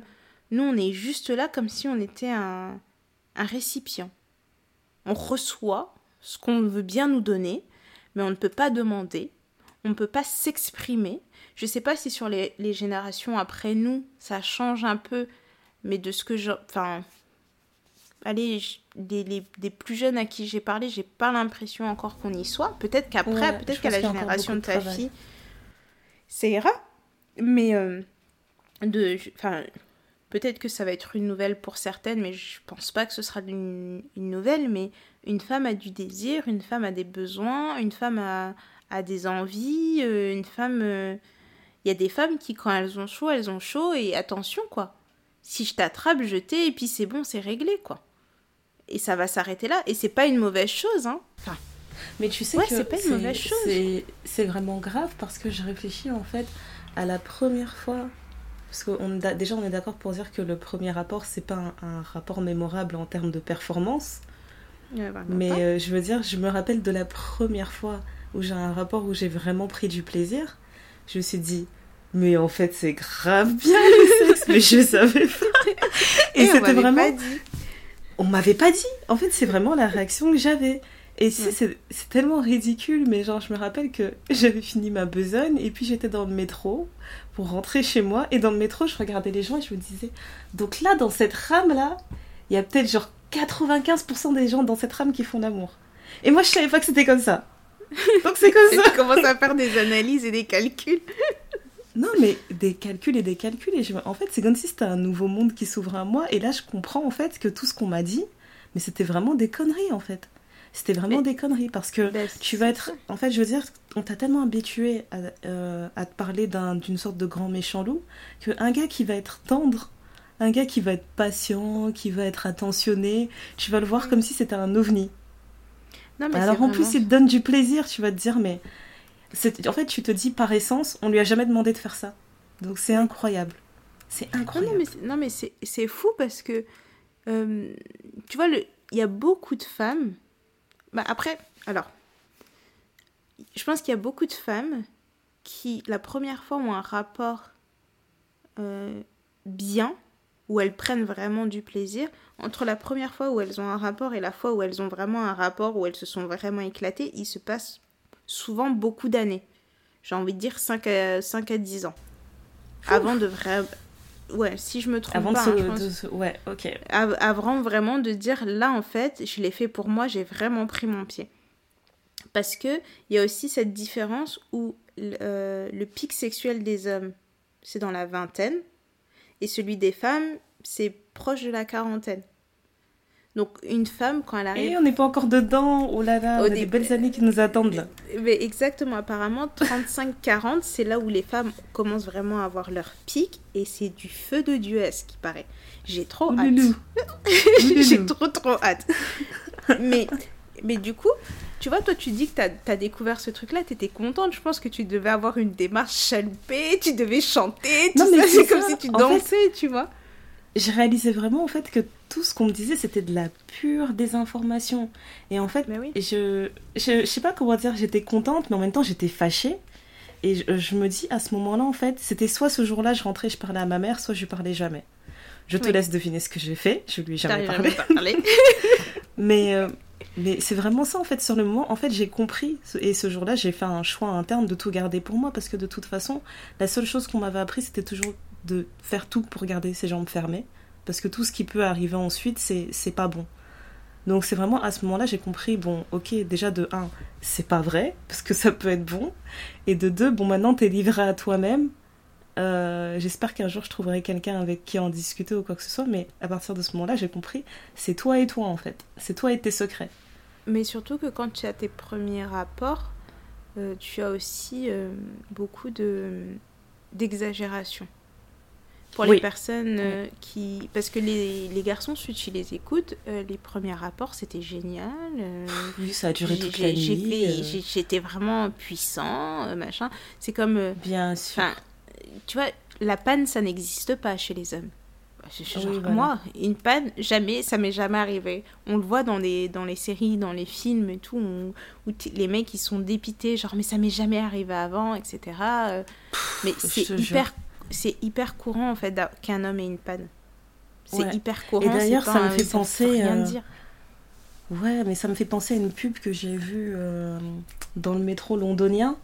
En fait, c'est c'est une affiche où tu as un homme et une femme qui sont assis dans leur lit. Et en fait, entre eux, dans le lit, il y a une, grande, une sorte de grande frite de McDonald's, mais genre géante, entre eux deux, Mhm. tu vois. Mhm. Et le slogan, c'est un truc du style euh, euh, Ce n'est pas toujours à cause de vous. Et donc, c'est une, un- une organisation, en fait, qui vend je sais pas quel médicament pour, euh, pour les. Euh, pas pour les pannes euh, sexuelles, mais en gros, ils expliquent oui, euh, on aide les hommes à mieux gérer leur santé pour ne plus avoir de pannes sexuelles, machin, machin. Et je regardais l'affiche et je me disais, mais vous les prenez vraiment par la main, hein. c'est des gros bébés, quoi. Donc même ça, ils peuvent pas l'assumer, tu sais. Genre, t'as une panne, pourquoi vous dites c'est pas toi? Qui a la panne? Qui a un pénis qui n'arrive pas à se lever? Est-ce que c'est moi? Non? Alors c'est pas à cause de la frite, c'est à cause de ce monsieur. Et on lui donne la main pour lui dire non, tu sais quoi? C'est peut-être parce que, tu sais, t'as peut-être un peu abusé des burgers ce mois-ci, peut-être? Oui, mais, mais je pense, je comprends ce que tu veux dire, mais je pense sincèrement que c'est pour les décu- déculpabiliser. Parce que on- on, Exactement. te dit tellement qu'un homme c'est censé être fort, sans même parler de la sexualité, un homme n'est pas censé pleurer. Un homme ne montre pas d'émotion. Ouais. Un homme, ça te montre des meubles, ça porte tes courses, ça te fait des câlins, ça te fait câl- ça te fait des câlins de temps en temps, ça te fait l'amour de façon efficace et puissante. Euh, Enfin, euh, enfin, je sais pas. En tout cas, moi, toi- cette pub, m'a bien fait rire parce que je me suis dit, ah, la honte a quitté notre camp. Qu'elle reste là-bas. fran- non, mais... non mais franchement, surtout j'avais entendu ça quand j'étais euh, j'étais partie à Ekin une fois et j'ai entendu une conversation où euh, je pense que c'est un couple qui n'arrivait pas à avoir d'enfants Mhm. et euh, je pense que je sais pas si c'est la dame qui parlait avec euh, je, sais, je sais pas si c'était son frère ou le mari, enfin peu importe. Elle lui a demandé mais est-ce que tu es puissant? Sous-entendu, Mm. est-ce que tu arrives à bander? Et ouais, j'étais là, j'ai dit mais donc même la puissance, ça arrive jusque là quoi. T'as c'est- vu tu- le tu peux pas vraiment, juste- Est-ce que t'es puissant? Oui, elle a pas demandé mais peut-être que tu as une panne, peut-être Non non non, est-ce que tu es puissant? Et tout le monde Mais a en compris plus, ce que peut-être que le gars, dire, il, il lève 200 kilos à la salle de sport, tu vois. Il est puissant, peut-être, mais Ben oui, ça pas dans ce cas-là, quoi. Ben Waouh. voilà, donc il y a déjà tout cet aspect-là où un, un mec doit être hyper performant. Alors, une fille qui fait trop l'amour, c'est tout de suite une pute. Passer deux, c'est devenu une pute. Euh, on, te dit que le fait de coucher le premier soir, ça va rien t'apporter de bon. Euh, De toute façon, tu seras déjà catégorisé en tant que pute, tu seras ci, tu seras ça, etc.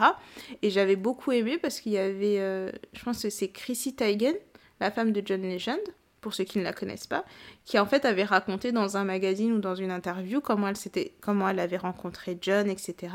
Et en gros, elle a clairement dit, ben en fait, euh, j'étais, j'étais la, l'actrice, enfin, je sais pas comment on appelle ça, euh, le rôle principal de son clip. Et j'ai vu que le courant était passé, machin, je sais pas quoi, je sais pas quoi. Et ben le premier soir, on a couché ensemble. Elle dit donc tous les gens qui vous disent de pas coucher le premier soir, enfin ça veut rien dire parce que finalement ils sont mariés, ils ont deux enfants, euh, voilà. Et on, on te met tellement dans la tête que non non non tu peux pas coucher le premier soir.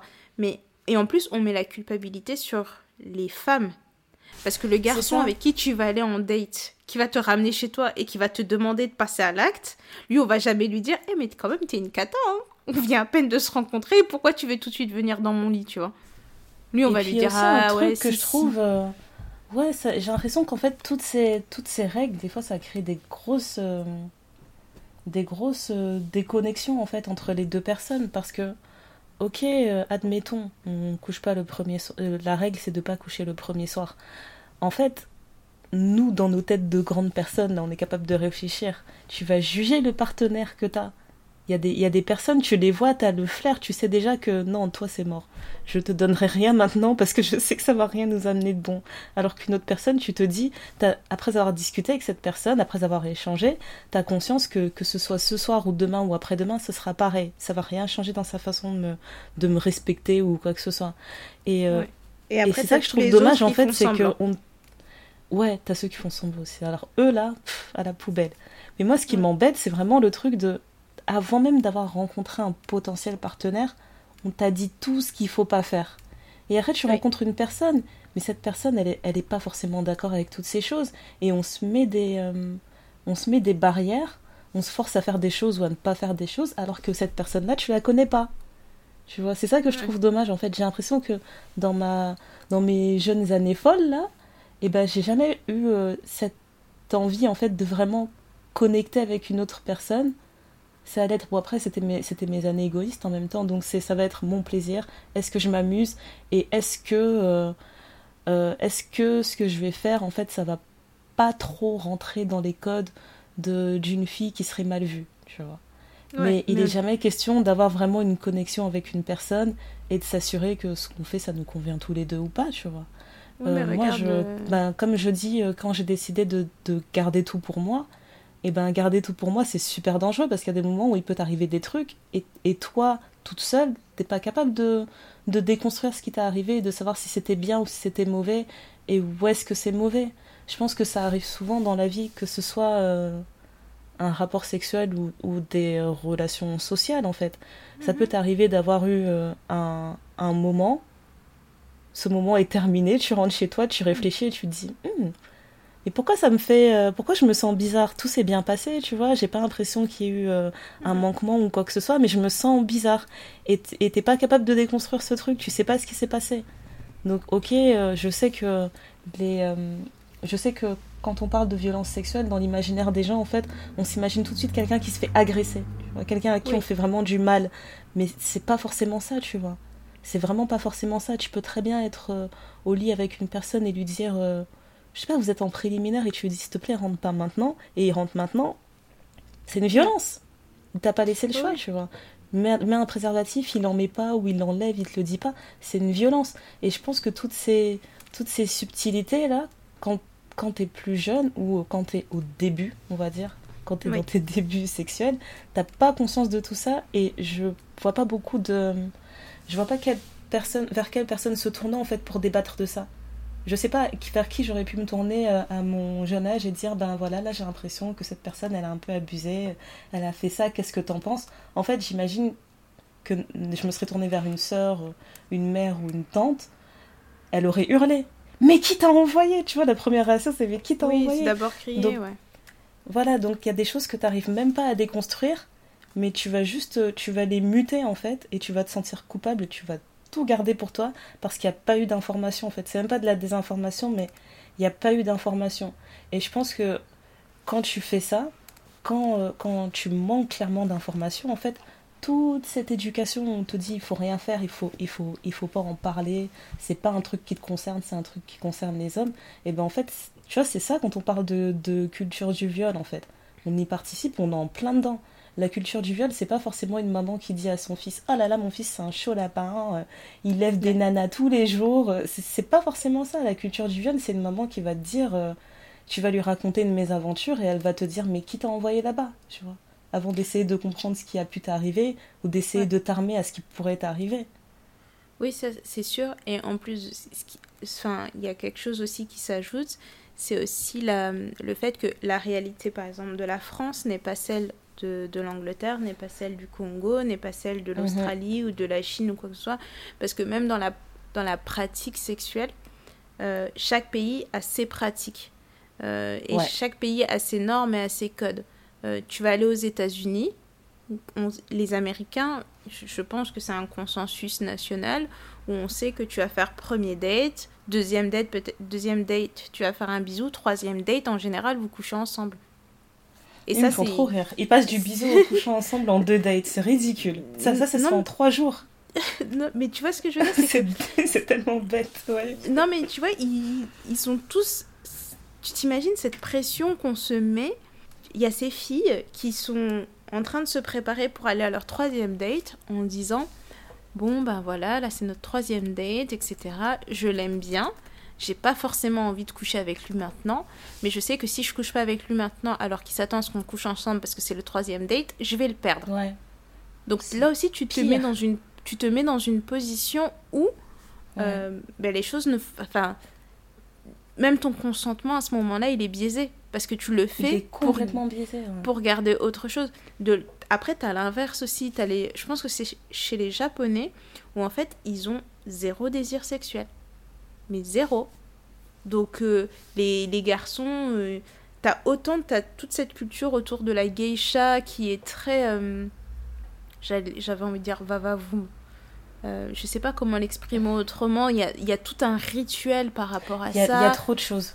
Il y a trop Voilà. de choses. Et aussi le fait qu'il y ait trop, il y a, trop d'accès au porno et que ce soit un Voilà, porno de plus en plus réaliste et que aies avec des- trop de choses en fait facturables. Et du coup, Ouais. le désir euh, de, de, faire, de courtiser une femme, etc., c'est pas intéressant en fait pour C'est c'est plus intéressant Voilà. pour eux. Enfin, ils sont. J'ai pas envie de dire asexuels, mais ils ont un. Ils sont vraiment au niveau bas, bas, quoi. La, enfin, la génération, notre génération au Japon, là, ils, ils vont pas réfléchir au fait de, de, de, de coucher avec une fille. Et après, on va te dire, Mhm. oui, mais les, les... moi, quand je suis partie à, à Cuba, on m'a dit, ouais, attention, les Cubains sont chauds. Puis, oui, bon, peut-être. euh, bon, pas particulièrement. Moi, j'ai juste trouvé qu'ils étaient. euh, ils savaient apprécier les belles courbes. Mais ils sont pas non plus là en train de te dire, ouais, oh, là, on va, on va choper quelqu'un. Quand je suis partie Ouais, en. Martinique, on m'a dit, ah, faut faire attention avec les Antillais. Ah, les Antilles sont archi chaud, archi chaud, archi chaud. J'ai dit Bon, moi je Qu'est-ce que ça veut dire archi chaud en plus Archi chaud, apparemment, tu veut dire il va, on il va venir danser sur toi et ouais voilà c'est ça, il va sauter sur ton dos. Il va dire j'ai chaud, j'ai chaud, j'ai chaud. Non mais C'est- quoi Non, mais tu vois, c'est vraiment ça. Et, et donc, un peu chaque pays a aussi ses, euh, ses particularités. Chaque région du monde a un peu ses trucs, tu vois. Et ce qui, pour nous, va être considéré comme un non-consentement, tu vas aller dans un autre pays, on va te dire, mais non, mais ça, chez nous, c'est tout à fait normal. Euh, moi, je sais que, euh, par exemple, ma, ma maman a travaillé longtemps aux- aux urgences. Et Mhm. euh, elle me disait que quand elle passait en, en, en auscultation avec des femmes sénégalaises de sa génération quoi que ce soit, elles avaient souvent pas de culottes. Et en fait, elle se disait, tiens, c'est bizarre et tout, euh, peut-être qu'elle les enlève avant qu'on arrive ou, ou quoi au caisse. Et un jour, elle a posé la question et on- la dame lui a répondu et dit, oh non, mais on met pas de culottes parce que si jamais mon mari il rentre et qu'il a envie, faut que ce soit facilement accessible. Et donc, ça, tu dis ça. Je sais pas si c'est encore vrai aujourd'hui. Et je sais pas si c'est une Mhm. partie, euh, euh, une partie ou, ou si c'est une, une ethnie particulière ou quoi que ce soit à qui on a donné ça. Mais tu te dis, euh, ben, en fait, si on te dit ça aujourd'hui, nous avec Ne tous pas les mouvements, etc., euh, voilà, c'est vrai. c'est- pour son mari, hein. c'est pas pour tous les hommes, mais c'est pour son mari. Ouais, Et là, on va te, on va te dire que. on va te dire que, ah bah non, en fait, ça c'est un viol. Ben, Parce que. clairement. Elle a On pas besoin de en dire fait, ça. on s'en fout de elle si elle a envie ou pas. C'est juste toi, mets ton appareil à disposition. Mais tu vois, moi, je- quand j'ai entendu ça, j'avais peut-être 24 ans, 23, 24 ans, j'étais hyper choquée. Mais là, dernièrement, j'ai eu une conversation avec une amie qui me disait que. euh, donc, elle est congolaise aussi, et dans ses amis congolais, il y a une fille qui venait de se marier récemment. Et cette fille, on lui a dit surtout, ne dors pas avec une culotte. Parce que si dans la nuit, ton mari a besoin de se soulager, il, il faut qu'il voilà, il faut qu'il y ait rien dans son passage. Et quand avec mon ami on échangeait là-dessus, parce que moi je suis euh, la pro de dormir sans culotte. Et elle, ça l'a toujours choqué que je dorme sans culotte. Mais moi je Mhm. lui dis, écoute, je suis désolée, mon mé... enfin, Je ma comprends pas comment on dort avec une culotte, ouais. C'est trop, Oui, déjà, euh, c'est- gênant. Laissez-moi respirer, quoi. Mais c'est ça, j'ai dit, ma gynéco m'a dit que il fallait laisser respirer le soir. Ma mère m'a dit qu'il fallait respirer le soir. J'ai toujours grandi comme ça, de dormir sans culotte. Moi, ça n'a jamais été associé à la sexualité. Mais elle, le fait de Mhm. dormir sans culotte, c'était de, de l'aguichage. Donc, et quand elle m'a raconté cette histoire avec euh, sa pote, je lui ai dit, mais ah, donc, elle, elle est en train de dormir tranquillement. 3 heures du matin, son mari, il se dit, tiens, c'est le moment. Il va la réveiller pour ça. Et en fait, si elle a une culotte, ça va le déranger de mettre la culotte sur le côté ou de prendre le Mais temps d'enlever la culotte, il tu va vois. pas la réveiller. Le fait qu'on lui demande de pas mettre de culotte, c'est qu'il n'a pas l'intention de la réveiller. C'est ça qu'on est en train de lui expliquer. C'est genre, toi, quand tu, tu vois, vas c'est un peu perturbant. c'est super glauque. C'est hyper perturbant. Et donc, du coup, En fait, Quand- ce qui est perturbant, c'est que quelqu'un d'autre t'explique qu'il faut faire ça pour ton gars, en fait. Parce que techniquement, je suis en train de dormir et mon gars il fait un move derrière moi pour avoir, pour avoir sa dose. Ben si je suis d'humeur, c'est parti. Mais Oui. si je suis pas d'humeur, je te dirais juste Ah, c'est bon, euh, t'as bien vu que je dormais, laisse-moi tranquille. Mais que quelqu'un t'explique, c'est une règle. À Oui. chaque fois que t'es comme ça, ça veut dire telle chose pour lui. C'est trop glauque. Trop, trop Et- glauque. Et du coup, comme.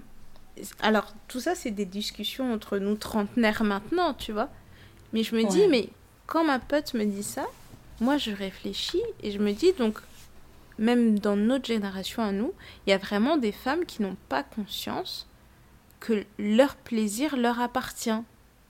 Ça, Exactement. signi- ça signifie que si, euh, si ton gars vient te demander et que tu dis non, même s'il boude, bah, il boude. C'est pas grave. Faut...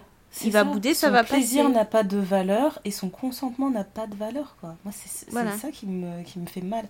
Dans, dans une vie maritale, donc c'est-à-dire toute ta vie, tu vas faire ça pour un... Non, je peux pas. Je peux pas. Oui, Et tu vois, c'est... C'est euh, en fait le fait de travailler cet épisode, ça m'a fait réaliser en fait pourquoi c'est trop ouf. Ça m'a fait réaliser pourquoi je voulais perdre ma virginité vite. Parce que le concept vraiment de la garder pour un homme, ça me dépassait en fait. Et là-dessus, toi et moi, on est d'accord. Alors que, en fait, techniquement, euh, je, je, je, réalise que, ok, je l'ai perdu et je pense que j'ai rien fait pendant un bon moment. Et après, je me suis dit, ah oui, c'est vrai, j'avais oublié, j'ai déjà commencé, bon, tant qu'à faire, on peut continuer. Mais mm. peut-être des années après, tu vois. Mais c'est vrai que ce concept, c'était trop, en fait, pour moi, c'était trop. Je me demandais, mais pourquoi on leur accorde ça? Pourquoi ce serait si précieux pour eux? Et l'idée de se dire que je vais faire toute ma vie, moi, je vais me retenir pour faire plaisir à un seul homme, et je sais même pas s'il me rendra l'appareil, tu vois. Non, c'est trop. Je, peux pas. Et ça, c'est un truc que je pourrais pas perpétuer dans mon, dans mon éducation. Dans l'éducation de mes filles, je pourrais jamais leur dire, s'il te plaît, euh, attends, euh, attends le mariage. Et, et pourtant, je sais qu'il y a des gens qui l'ont fait dans notre entourage. Et à chaque fois que je vois ça, je, je les trouve juste trop beaux. Je suis contente mhm. pour les couples qui arrivent à le faire. Mais c'est un mhm. truc, je pourrais jamais institutionnaliser ça dans ma maison. Je, non, c'est hors de question. Tu peux faire plein de cadeaux au gars que tu vas épouser si tu épouses un gars. Mais pas ça, s'il te plaît.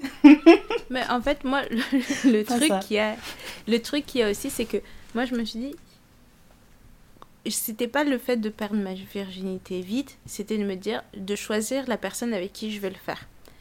D'être mhm. euh, une actrice de ma décision, de mon choix de vie. Parce que je me dis, euh, c'est se mettre beaucoup de pression de se dire, bah, je vais partager ça avec un homme, etc. Euh, oui, c'est très beau, hein, si, euh, si, si après on se, enfin, on se marie, que je perds ma virginité, on a nos enfants, etc., et qu'on est heureux pour toute la vie. Mais je suis une sceptique de nature. Je suis vraiment une sceptique en théorie, de nature. Hein. En théorie, c'est beau. Hein.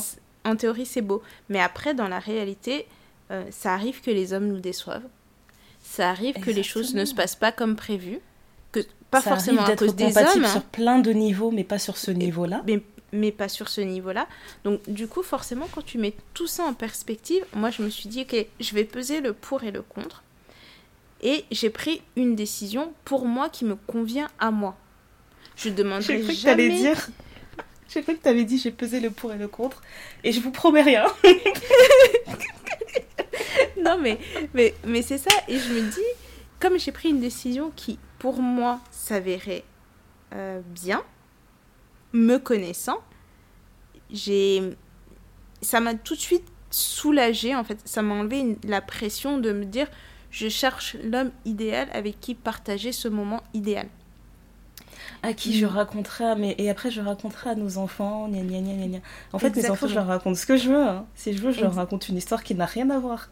Exactement. ça, pas ça, ça c'est des techniques de parentalité différentes. Chacun fait comme il veut. Vraiment, c'est ça quoi. Si ta crainte, c'était juste de pouvoir raconter une belle histoire à tes enfants, l'histoire, vous en faites ce que vous voulez. Hein. et, mais c'est exactement ça. Et après, à côté de ça, moi, je, je ne jugerai pas une fille qui a décidé de garder sa virginité pour le mariage. De la même façon que je ne me permettrais pas de juger une fille qui a décidé de coucher tous les 2-3 jours avec quelqu'un de différent, ou voire même tous les jours avec quelqu'un de différent. Parce que tant et aussi longtemps que ça te convient et que tu es à l'aise avec ta décision, j'ai rien à dire, euh, j'ai rien à dire. Et qu'on va, on va pas vous. On va, on, va essayer entre nous les femmes de pas se. de, de pas euh, se j'arrive pas à trouver le se terme. Des, Se mettre des barrières et, se, et de véhiculer encore tous ces tabous, toutes ces idées tous Ces, tous ces tabous et aussi de se dire, ah ben elle, elle a un body count de 8, elle a un body count de 20, elle, elle a un body count de 1. Donc elle, parce qu'elle a un body count de 1, ça veut dire que c'est une meilleure personne que celle qui a un body count de 20. Mais tu sais pas pourquoi la dame là, elle a un body count de 20. Non mais surtout que et puis, tu ça te les, regarde les personnes qui disent ça, les personnes qui disent ça, le jour elles auront besoin de conseils, elles vont se tourner vers la personne qui a un grand body count parce qu'elles vont se dire, je sais que elle, elle peut m'aider. Elle, elle a plus, elle a peut-être plus d'expérience. Respecter toutes les expériences, d'accord Oui, c'est ça, parce que franchement, moi, je, je souhaite aux femmes qui décident de se préserver pour le mariage d'être vraiment compatibles avec l'homme avec qui elles ont décidé de perdre leur virginité. Ah Parce que je le souhaite très fort. Même si ça, pour moi, ça relève toujours de la roulette russe.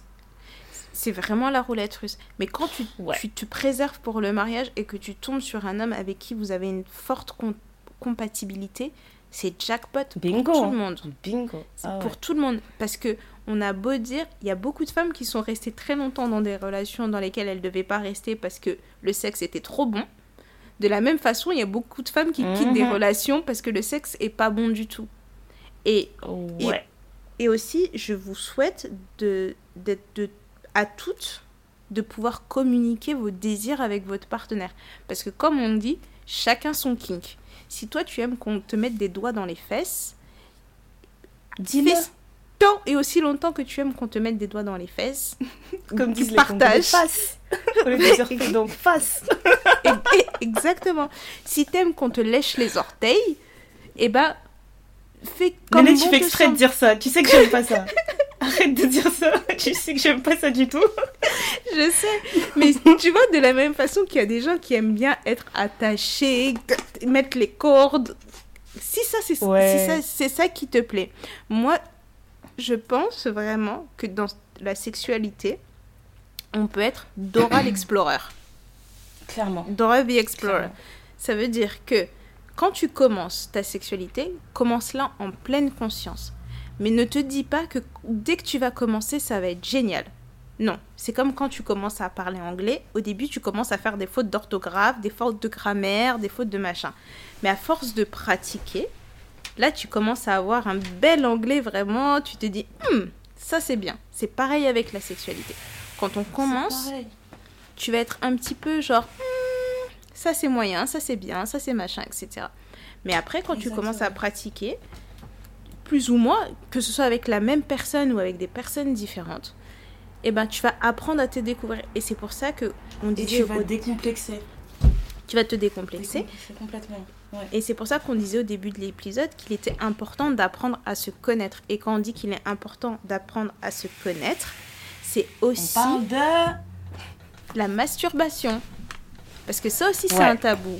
Parce que on va, Ouais. on, va, on va faire des blagues sur les garçons de genre Ah, bah tu t'es branlé combien de fois aujourd'hui? Yeah, yeah, yeah. Mais euh, une fille, J'ai on jamais va compris les blagues jamais- comme ça. Ouais.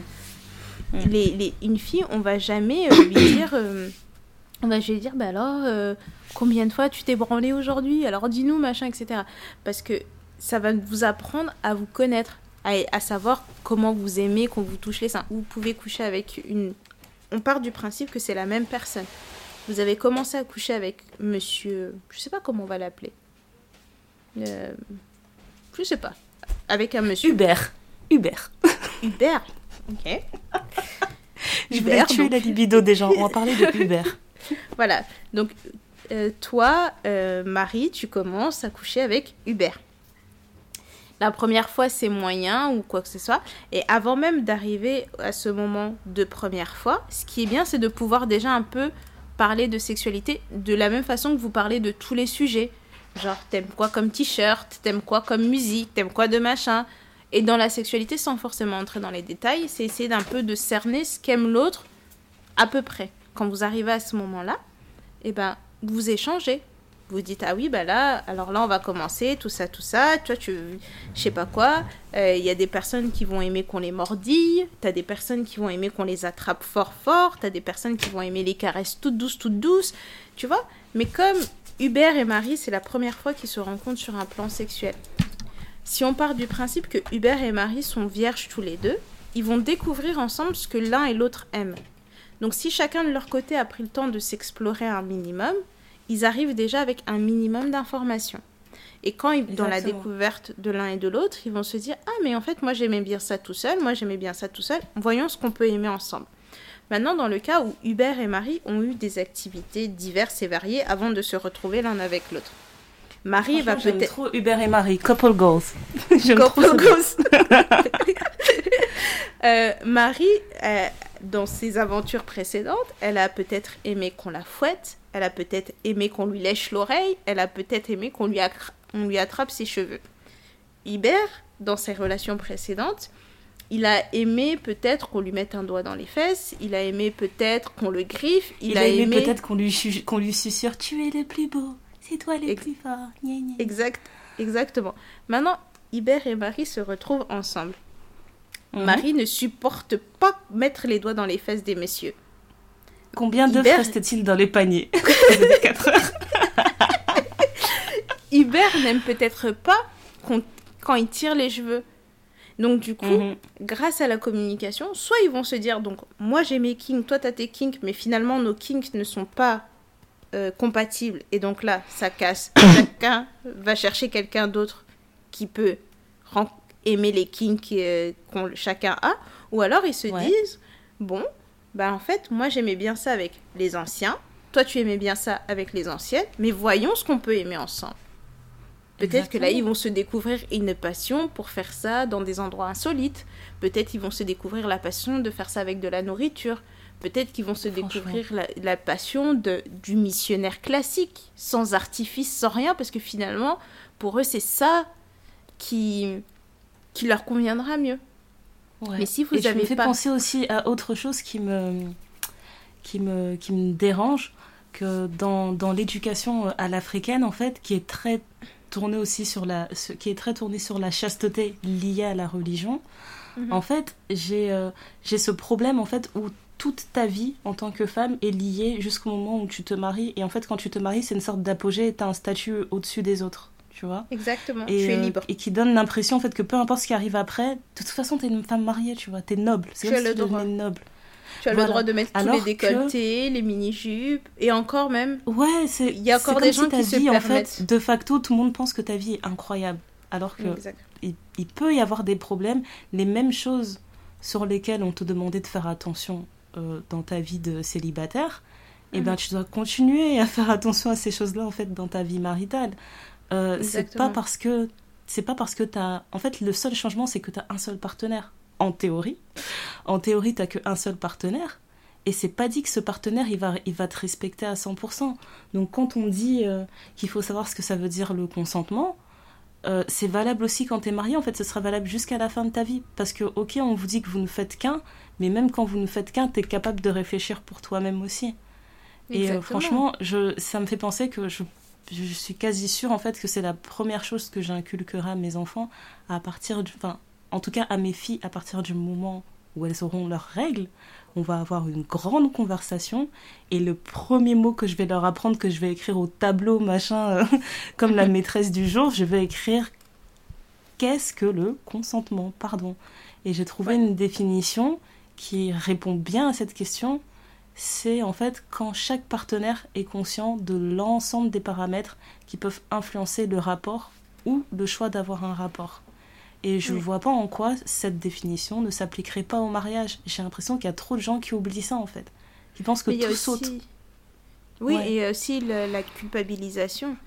Tu sais, par exemple, euh, il y a des femmes qui vont.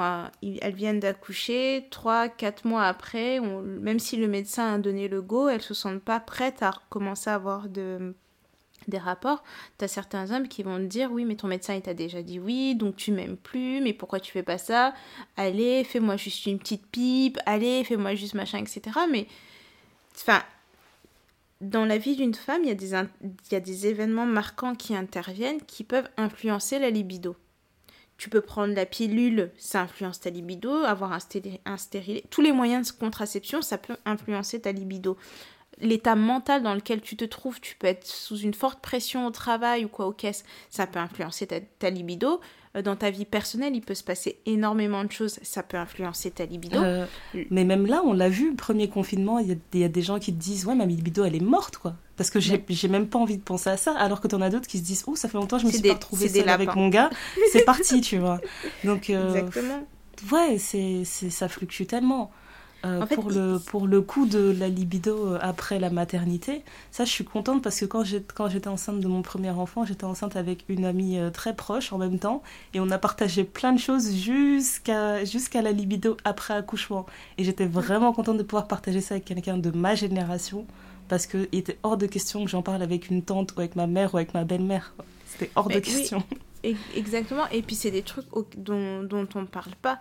Nous, on est de culture Congo. Et ben, en fait, il y a beaucoup de choses qui ne se disent pas ou, par exemple, tu as toutes les tantes qui vont débarquer la veille de ton mariage pour t'expliquer, en fait, ce qui va se passer dans ton mariage. Mais avant ça, personne t'a jamais rien dit. Donc, ça a été un sujet tabou. Et puis, une fois que tu es marié ou la veille de ton mariage, on t'a donné toutes les astuces pour on te donne, on te met du gingembre dans tes, dans tes affaires quand tu vas arriver chez toi parce qu'il il faut que tu mettes du gingembre partout parce que là, ça va vraiment Et on te dit t'es livré à toi-même, ça y est. Euh, Voilà, c'est ça. Et après ça, t'as des tantes qui vont te faire des clins d'œil du genre alors ça va? Tout se passe bien? Tu, tu te dis Oh là là, non mais Euh. moi, j'avais une tante carrément. Elle m'a dit quoi? Je crois que je l'ai vue quelques jours après mon mariage. Elle m'a dit non mais vraiment je l'ai vue comme une gamine. Elle m'a dit tu as fait la chose. Je l'ai regardée, je lui ai dit tantine t'as quel âge J'en pouvais plus. Comment tu peux juste me dire cette phrase Tu as fait la chose? Et Non, mais madame, on n'a pas 10 ans. Dites-le, si tu veux qu'on en parle, parlons-en, mais genre, dis Mais les oui, choses, mais quoi, dis les mais termes. Non mais tu vois, nous on va être là, dis les termes. On va peut-être être... Waouh. On va sûrement être ces tantines qui vont utiliser les termes. Mais il y a des gens Non, qui Néné, sont gênés. tu as fait la chose, pardon. Non, tu vas mais dire la parce- chose. Non, mais parce que franchement, il y a des femmes qui sont gênées. Parce que elles, elles en la chose, c'est la donc- main dans la famille, euh, dans la famille Adam. C'est ça la chose. Je suis d'accord. Je suis d'accord. Mais maintenant, le truc, c'est que, tu vois, comme elles. Je pense que c'est aussi beaucoup de maladresse. Comme elles en parlent pas, même entre elles, je, je suis pas sûre que nos mamans, entre elles, avec leurs copines, elles vont s'asseoir comme nous, on peut le faire autour d'un thé, d'un café. Et c'est pas que ça veut dire que tu vas rentrer dans les moindres détails jusqu'à l'obscénité.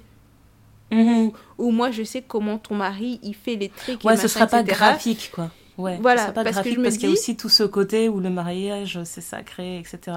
Mais je Oui, pense mais- que mais si même au-delà en train de dater, eh ben, elle serait plus crue. Ben, tu sais que moi, euh, l'expérience que j'en ai, et on, on demandera si d'autres filles ont cette expérience-là, moi, quand je commence à aller dans les détails, c'est pas quelqu'un avec qui je me vois faire ma vie. Quand j'ai l'impression Ouais, qu'avec un gars, ça peut être quelqu'un avec qui je, veux, je peux faire ma vie, il y a certains détails que je vais garder pour moi.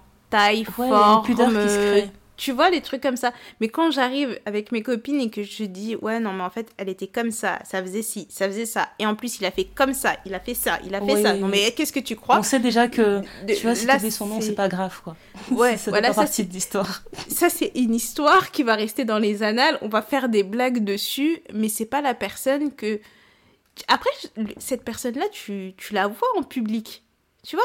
Quand t'es avec tes copines, chacune ramène son gars, etc. Vous voyez, si, si euh, je sais pas, euh, Anna m'a dit, ouais, il était comme ça, euh, tout ça, il a fait ci, il a fait ça, moi, je veux commencer à les regarder un peu, genre. Mais grave.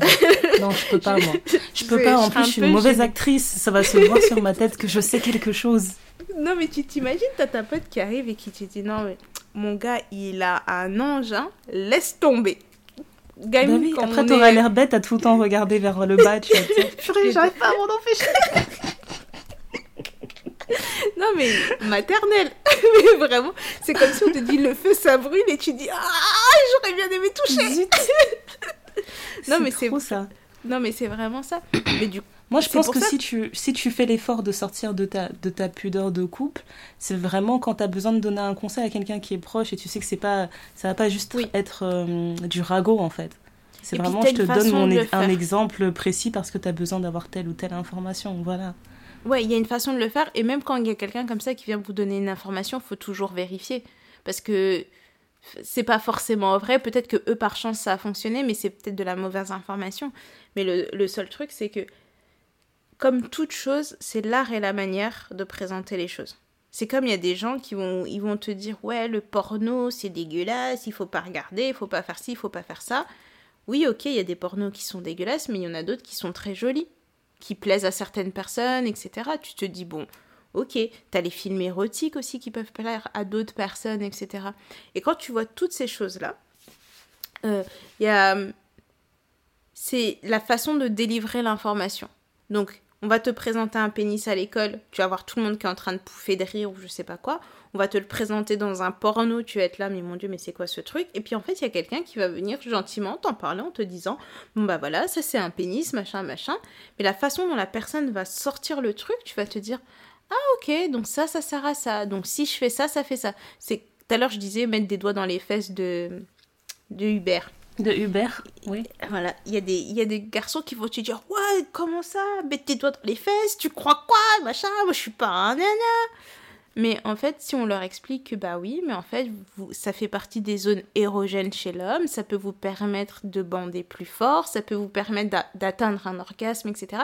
La façon dont le truc il est apporté, bah le gars il va peut-être dire ouais bah, bah vas-y on essaye. Ouais. mais si tu y arrives juste comme ça. Dire on essaye. Hubert est assez ouvert d'esprit. Hubert, euh, Hubert c'est quelqu'un qui aime l'aventure. Tu vois?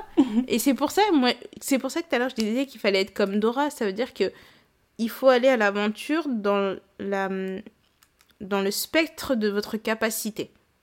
Ça signifie que si, si vous n'êtes pas à l'aise de faire ça dans une cabine d'essayage, même si c'est de l'aventure, vous n'êtes pas à l'aise, vous faites pas. Par contre, si vous êtes à l'aise, tu dis ouais, moi je ferai pas dans la cabine d'essayage, mais je peux le faire euh, sur le bas-côté dans une voiture. Et là, tu vas te dire ok, go, on va tester le bas-côté dans une voiture. Mais il faut toujours, et ça c'est vraiment hyper important, tout comme Daya, elle va, elle va vraiment insister, et depuis tout à l'heure, elle insiste sur le consentement ou quoi que ce soit. Moi, je vais, je serai le drapeau de dire allez à l'aventure. N'ayez pas peur de vous exprimer, n'ayez pas peur de, de partager. C'est hyper important parce que ça, c'est un peu comme ouvrir la boîte de Pandore. Le jour où tu commences à parler sexualité avec tes copines, tu te dis ah ouais, t'as fait ça? Non, sérieux? Et c'était bien. C'est exactement ah ça. Et c'est vraiment ça en fait. Trouvez-vous une bonne confidente, au moins une. Ouais. Au moins. Ouais. Une qui va vous donner, qui va, qui va échanger ou quoi que ce soit. Si vous en avez plusieurs, c'est cool aussi, mais avoir au moins une personne avec qui vous pouvez vraiment parler sans filtre, dans la mesure de votre euh, à l'aisitude, je sais pas, de de confort. de votre confort. À l'aisitude, je trouvais ça sympa. Euh, mais tu vois, c'est un truc tout bête, tu vois. On va te dire. Euh, parce qu'il y a tellement d'images qu'on vous met. Euh, même moi, je me souviens à l'époque, et je pense que j'ai écouté cette émission beaucoup trop jeune, l'émission de Brigitte Lahaye sur RMC. Lahaye, l'amour ouais. J'aimais trop cette émission. Et en fait, quand j'ai réalisé que ça passait entre 14h et 16h, je me disais, oh là là là là là, là mais c'est un truc de Moi, j'écoutais les rediffs vers minuit. Parce que ah, C'est ta recommandation du, jour Non, c'est pas ma recommandation. mais j'écoutais les rediffs à l'époque, tu vois, à minuit. Mais en fait, un jour, j'étais dans la voiture avec mon père, petit moment gênant. Mon père aime beaucoup RMC. Et euh, donc, 14h, je vois qu'il commence à, à chercher euh, de façon frénétique, à essayer de changer la radio, etc. Et je me suis dit, mais en fait, il connaît la grille des programmes. écoute, il écoute toute la journée. Il va commencer le matin euh, quand il va au travail jusqu'à 14h. Après, as le break de il y avait le break de Brigitte Lahaye. Et ensuite, à 16h, c'était les émissions de foot. Passionné de foot. Donc, je trouvais ça chelou qu'entre que vers 14h, je le vois comme ça qui commence à essayer de changer la chaîne et tout, la station de radio. Et ensuite, j'ai entendu Lahaye, l'amour et vous. Moi qui écoutais cette émission la nuit dans les secrets. je me suis Toi, genre, t'écoutes à 14h, tu dis, j'ai déjà entendu ça hier. non, Change de station, je m'en fous, j'ai déjà écouté, moi. Mais non, c'est pas ça. Imagine l'émission, elle, elle passe à 14h aujourd'hui, la rediff, c'est ce soir à minuit. Donc euh, c'est plus par rapport à ça, tu vois. Mais je me disais, déjà j'écoutais cette émission, j'étais beaucoup trop jeune pour écouter cette émission. Je pense que maintenant j'apprécierais plus l'émission. Mais je suis contente parce que ça m'a pris, ça m'a permis d'entendre certaines choses. Il y a des trucs pour lesquels j'étais choquée à l'époque. Je pense que je suis encore choquée aujourd'hui. Et, euh, et voilà, mais ça m'a permis de désacraliser certaines choses. Tu vois, ça m'a permis de de d'enlever peut-être le tabou négatif qu'il y avait sur le porno, le tabou négatif qu'il y avait sur les sextoys et tout. Pas que c'est quelque chose que moi je vais consommer, mais ça m'a permis de comprendre. Plus quoi. Voilà, ça m'a permis de comprendre pourquoi telle telle chose existait. Il y avait, euh, je me souviens une fois, il y avait un couple qui allait en club échangiste et qui était à fond dans les clubs échangistes. Ils disaient oui, on a essayé tous les clubs de la région, on a essayé ici, on a essayé ça. Et j'étais là, j'étais en train de me dire, mais ils se suffisent pas à eux deux, mais en fait, c'était ça leur kink.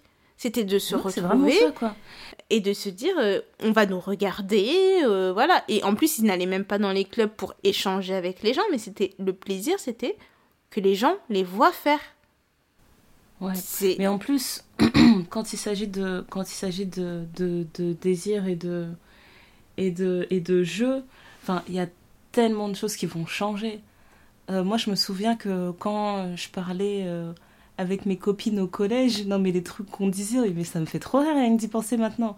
On disait des trucs du style euh, jamais je ferai une fellation à quelqu'un, je suis pas une pute. ah oui, ça, on disait ça aussi. Mais j'entendais des filles dire des trucs, franchement, on disait des choses tellement bêtes, donc c'est bon quoi. C'est bon. Non mais, non mais Restez ouvert d'esprit parce que vous savez pas où vous serez dans 5 ans, dans 10 ans, dans 15 ans. Non mais exactement. Moi, j'avais rencontré un mec qui m'avait dit Ouais, mais de toute façon, moi, je fais pas de cuni. Et je, et je l'ai regardé, je dis Mais mais pourquoi? Il me dit ouais parce que t'as non, mais quoi? Il me dit quand j'ai commencé j'en ai jamais fait et puis maintenant je vois pas l'utilité. J'ai dit jeune homme. Attends mais en plus il en a jamais fait. C'est pas genre il en a fait il a pas aimé il en a jamais fait. Ah non non il en a jamais fait. Donc il a commencé sa sexualité à l'époque on disait ouais euh, les cunis on fait pas ça c'est c'est dégueulasse ça sent la moule ou peu importe ce qu'on lui a fait croire. et donc arrivé à l'âge où il est arrivé au moment où je l'ai rencontré dans ma vie à notre grand âge là, il me dit ouais, quand j'ai commencé, j'ai jamais fait, donc je vois pas l'utilité de faire ça maintenant.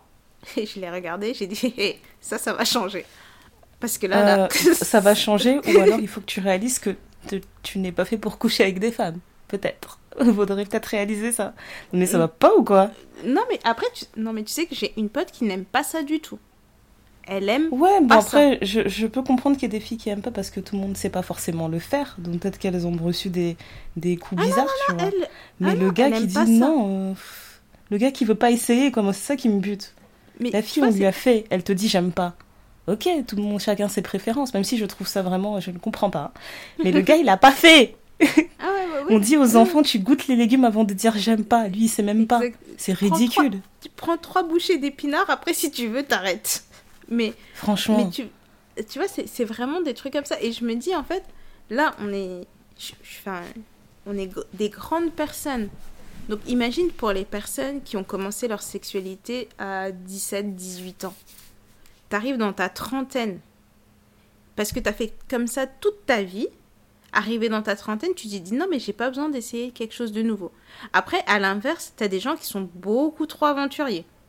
Mhm. Beaucoup trop. Je suis d'accord suis d'accord. Mais ben, C'est ça en fait. Mais moi j'aime bien euh, l'idée de, de, de, savoir commenter en fait. Tu sais, il y a des personnes qui vont dire clairement non, en fait, moi je suis très très prude et euh, du coup ça me va parfaitement de rencontrer une personne et de m'arrêter à cette personne dans ma sexualité. Enfin, tout comme je vais parler avec euh, une amie qui va me dire en fait là, depuis que je suis à nouveau célibataire, ça fait longtemps que j'avais pas été célibataire, je suis en train de craquer en fait. Je suis en train de craquer, je saute sur tout ce qui bouge, donc j'ai décidé d'arrêter de voir des gens. Genre là, le, deuxième confinement a commencé, elle est soulagée quoi. Parce qu'elle se disait j'allais être hors de contrôle. Il y avait, trop de tentations. C'est quoi ça? Donc elle s'est dit, euh, voilà, j'ai pleinement conscience qu'il y a un problème quelque part, j'ai pleinement, pleinement conscience de, de mes pistes d'amélioration. Elle a fait une étude. Voilà. Non, mais, mais c'est vrai, tu vois. Et en plus, je pense qu'on a la chance dans notre entourage d'avoir des, des, profils différents. On a les profils des mhm. filles qui veulent attendre, on a les profils qui, elles, elles, rien ne les arrête. Mais vraiment, rien ne les arrête. Confinement, pas confinement, rien ne les arrête. T'as les filles aussi qui, euh, elles, elles vont choisir, mais qui consomment quand même. Euh, t'as celles qui, qui ont consommé, qui ont pris leur retraite en se disant non, bon là, je, je m'arrête. Euh, tant que ce sera pas la personne avec qui je vais finir ma vie. Tu as tous ces schémas-là, en fait. Il n'y a aucun schéma qui est mauvais, il n'y a aucun schéma qui est meilleur que l'autre. C'est juste de se dire que, ok, bah, quand vous prenez votre décision en pleine conscience, et eh ben, vous la communiquez, vous êtes à l'aise avec, et quand vous pratiquez, mais soyez safe, quoi. Assurez-vous, euh, par exemple pour les filles qui couchent euh, beaucoup et qui, euh, et qui vont un peu à gauche, à droite ou quoi que ce soit, assurez-vous toujours que une ou deux de vos copines aient les, toutes les informations de l'endroit où vous allez, parce que on sait jamais sur qui on peut tomber. On sait vraiment jamais sur, sur qui on peut tomber. De la même façon qu'il y a certaines filles qui vont dire ouais ben moi les gars je les fais pas venir chez moi parce que si je les fais venir chez moi etc je, je me sens pas à l'aise, je préfère aller là-bas. T'as des filles qui vont dire oui, ben moi je préfère qu'ils viennent chez moi parce que je sais où sont cachés les couteaux. Tu vois? Y a chaque... On ne dit pas qu'il faut planter les gens, c'est pas ça du tout. Euh, mais ah, moi je le euh, dis, oui. non. Alors moi je suis pas à ce niveau-là. Mais tu vois, c'est de se dire ça de la même façon qu'une fille qui, euh, par exemple, décide de, de pratiquer avec, le, avec son mari arrêtons de lui mettre la pression en lui disant bah, le soir de ton mariage, tu vas coucher avec ton mari. Non, parce qu'en général, après un mariage, on est fatigué. Donc ça va peut-être Techniquement, vous avez toute la vie, quoi. Donc on n'est pas pressé. Exactement. Et aussi, il faut ne pas avoir peur de demander de l'aide. Parce qu'il y a beaucoup de filles aussi qui ont peut-être attendu le mariage et qui finalement ça se passe pas comme elles l'avaient imaginé. Et euh, moi je trouve ça dommage que ce soit pour celles qui ont attendu ou celles qui pratiquent énormément. Parce que en fait même tu peux pratiquer beaucoup, mais ça veut pas dire que tu t'amuses. Hein. Parfois c'est juste ben, mécanique. c'est vrai, c'est ça. Tu vois, c'est exactement ça. Pas... Et tout comme il y a des filles qui vont attendre et qui elles, elles vont commencer, ça sera du feu de Dieu. Mais il ne faut pas avoir peur justement d'en parler pour avoir de l'aide, pour avoir des tips. Parce que ça va être des trucs tout con. Tu vas te dire, ouais, mais t'as déjà essayé de faire ça comme ça? T'as déjà essayé d'utiliser ça? Euh, Bah, tu vas dire, bah non, j'ai jamais essayé. Et vous allez voir que ça peut débloquer une situation. Ça peut ôter la pression de certaines choses, quoi. Clairement. Mais je suis contente euh, parce que je suis contente parce qu'après euh, avoir fait un peu le tour euh, dans mon entourage, eh ben je sais qu'il y a encore beaucoup de tabous, mais il y a, y a plus de c'est plus le silence silence radio en fait. Donc je suis bien contente de ça et j'ai noté notamment que même l'Église, en tout cas les églises protestantes ont vraiment pris conscience des enjeux en fait de parler de la sexualité et ils font l'effort de faire des ateliers et, ça je le dis vraiment c'est pas forcément des ateliers auxquels moi je vais participer, mais je sais que dans la culture afro, il y a une grande part euh, qui est laissée à l'église en fait. Et donc, comme les églises ont pris conscience de ça, elles savent qu'elles doivent parler de plein de sujets de société, elles peuvent pas se permettre de rester seulement dans leur bulle en fait. Parce qu'il y a beaucoup bah de gens qui laissent une grosse partie de l'éducation de, de, de j'allais dire de leurs enfants, mais qui, enfin bref, qui laissent une grosse place dans leur éducation à l'église. Et euh, ouais, je suis contente de voir qu'il y a ce changement aussi. Parce que je, prouve, je pensais, j'avais, j'avais gardé en fait comme souvenir que c'était une place aussi où il y avait encore plus de tabous que dans la société en temps normal. Et je vois ce changement et ça me fait plaisir. J'ai pas participé à tous les ateliers, donc je peux pas vous dire qu'ils sont tous de qualité, mais au moins, je trouve que c'est moins pire que de ne rien dire. C'est vraiment moins pire que de ne rien dire, surtout quand on demande tout le temps aux gens d'être chastes. Quoi. Ok, je suis chaste, mais parlons-en. Mais tu vois, j'apprécie que tu dises que les, les, langues se délient. Moi, je me pose la question aussi de savoir si euh, nos mamans, à cet âge-là aussi, les langues se sont déliées ou si c'est vraiment un truc de, no, de, notre génération? Parce que j'avais vu un, une émission de, de, télé, je pense que c'était des Américains, sûrement des Américains. Mm-hmm. Et en fait, il y a une fille qui. Enfin, le thème de l'émission, c'était. Euh, euh, le meilleur conseil que vous ayez jamais reçu ou quelque chose comme ça.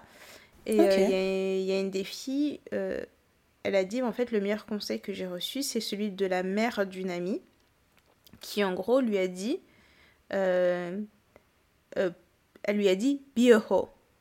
Et en fait, si tu traduis vulgairement, c'est soit une pute.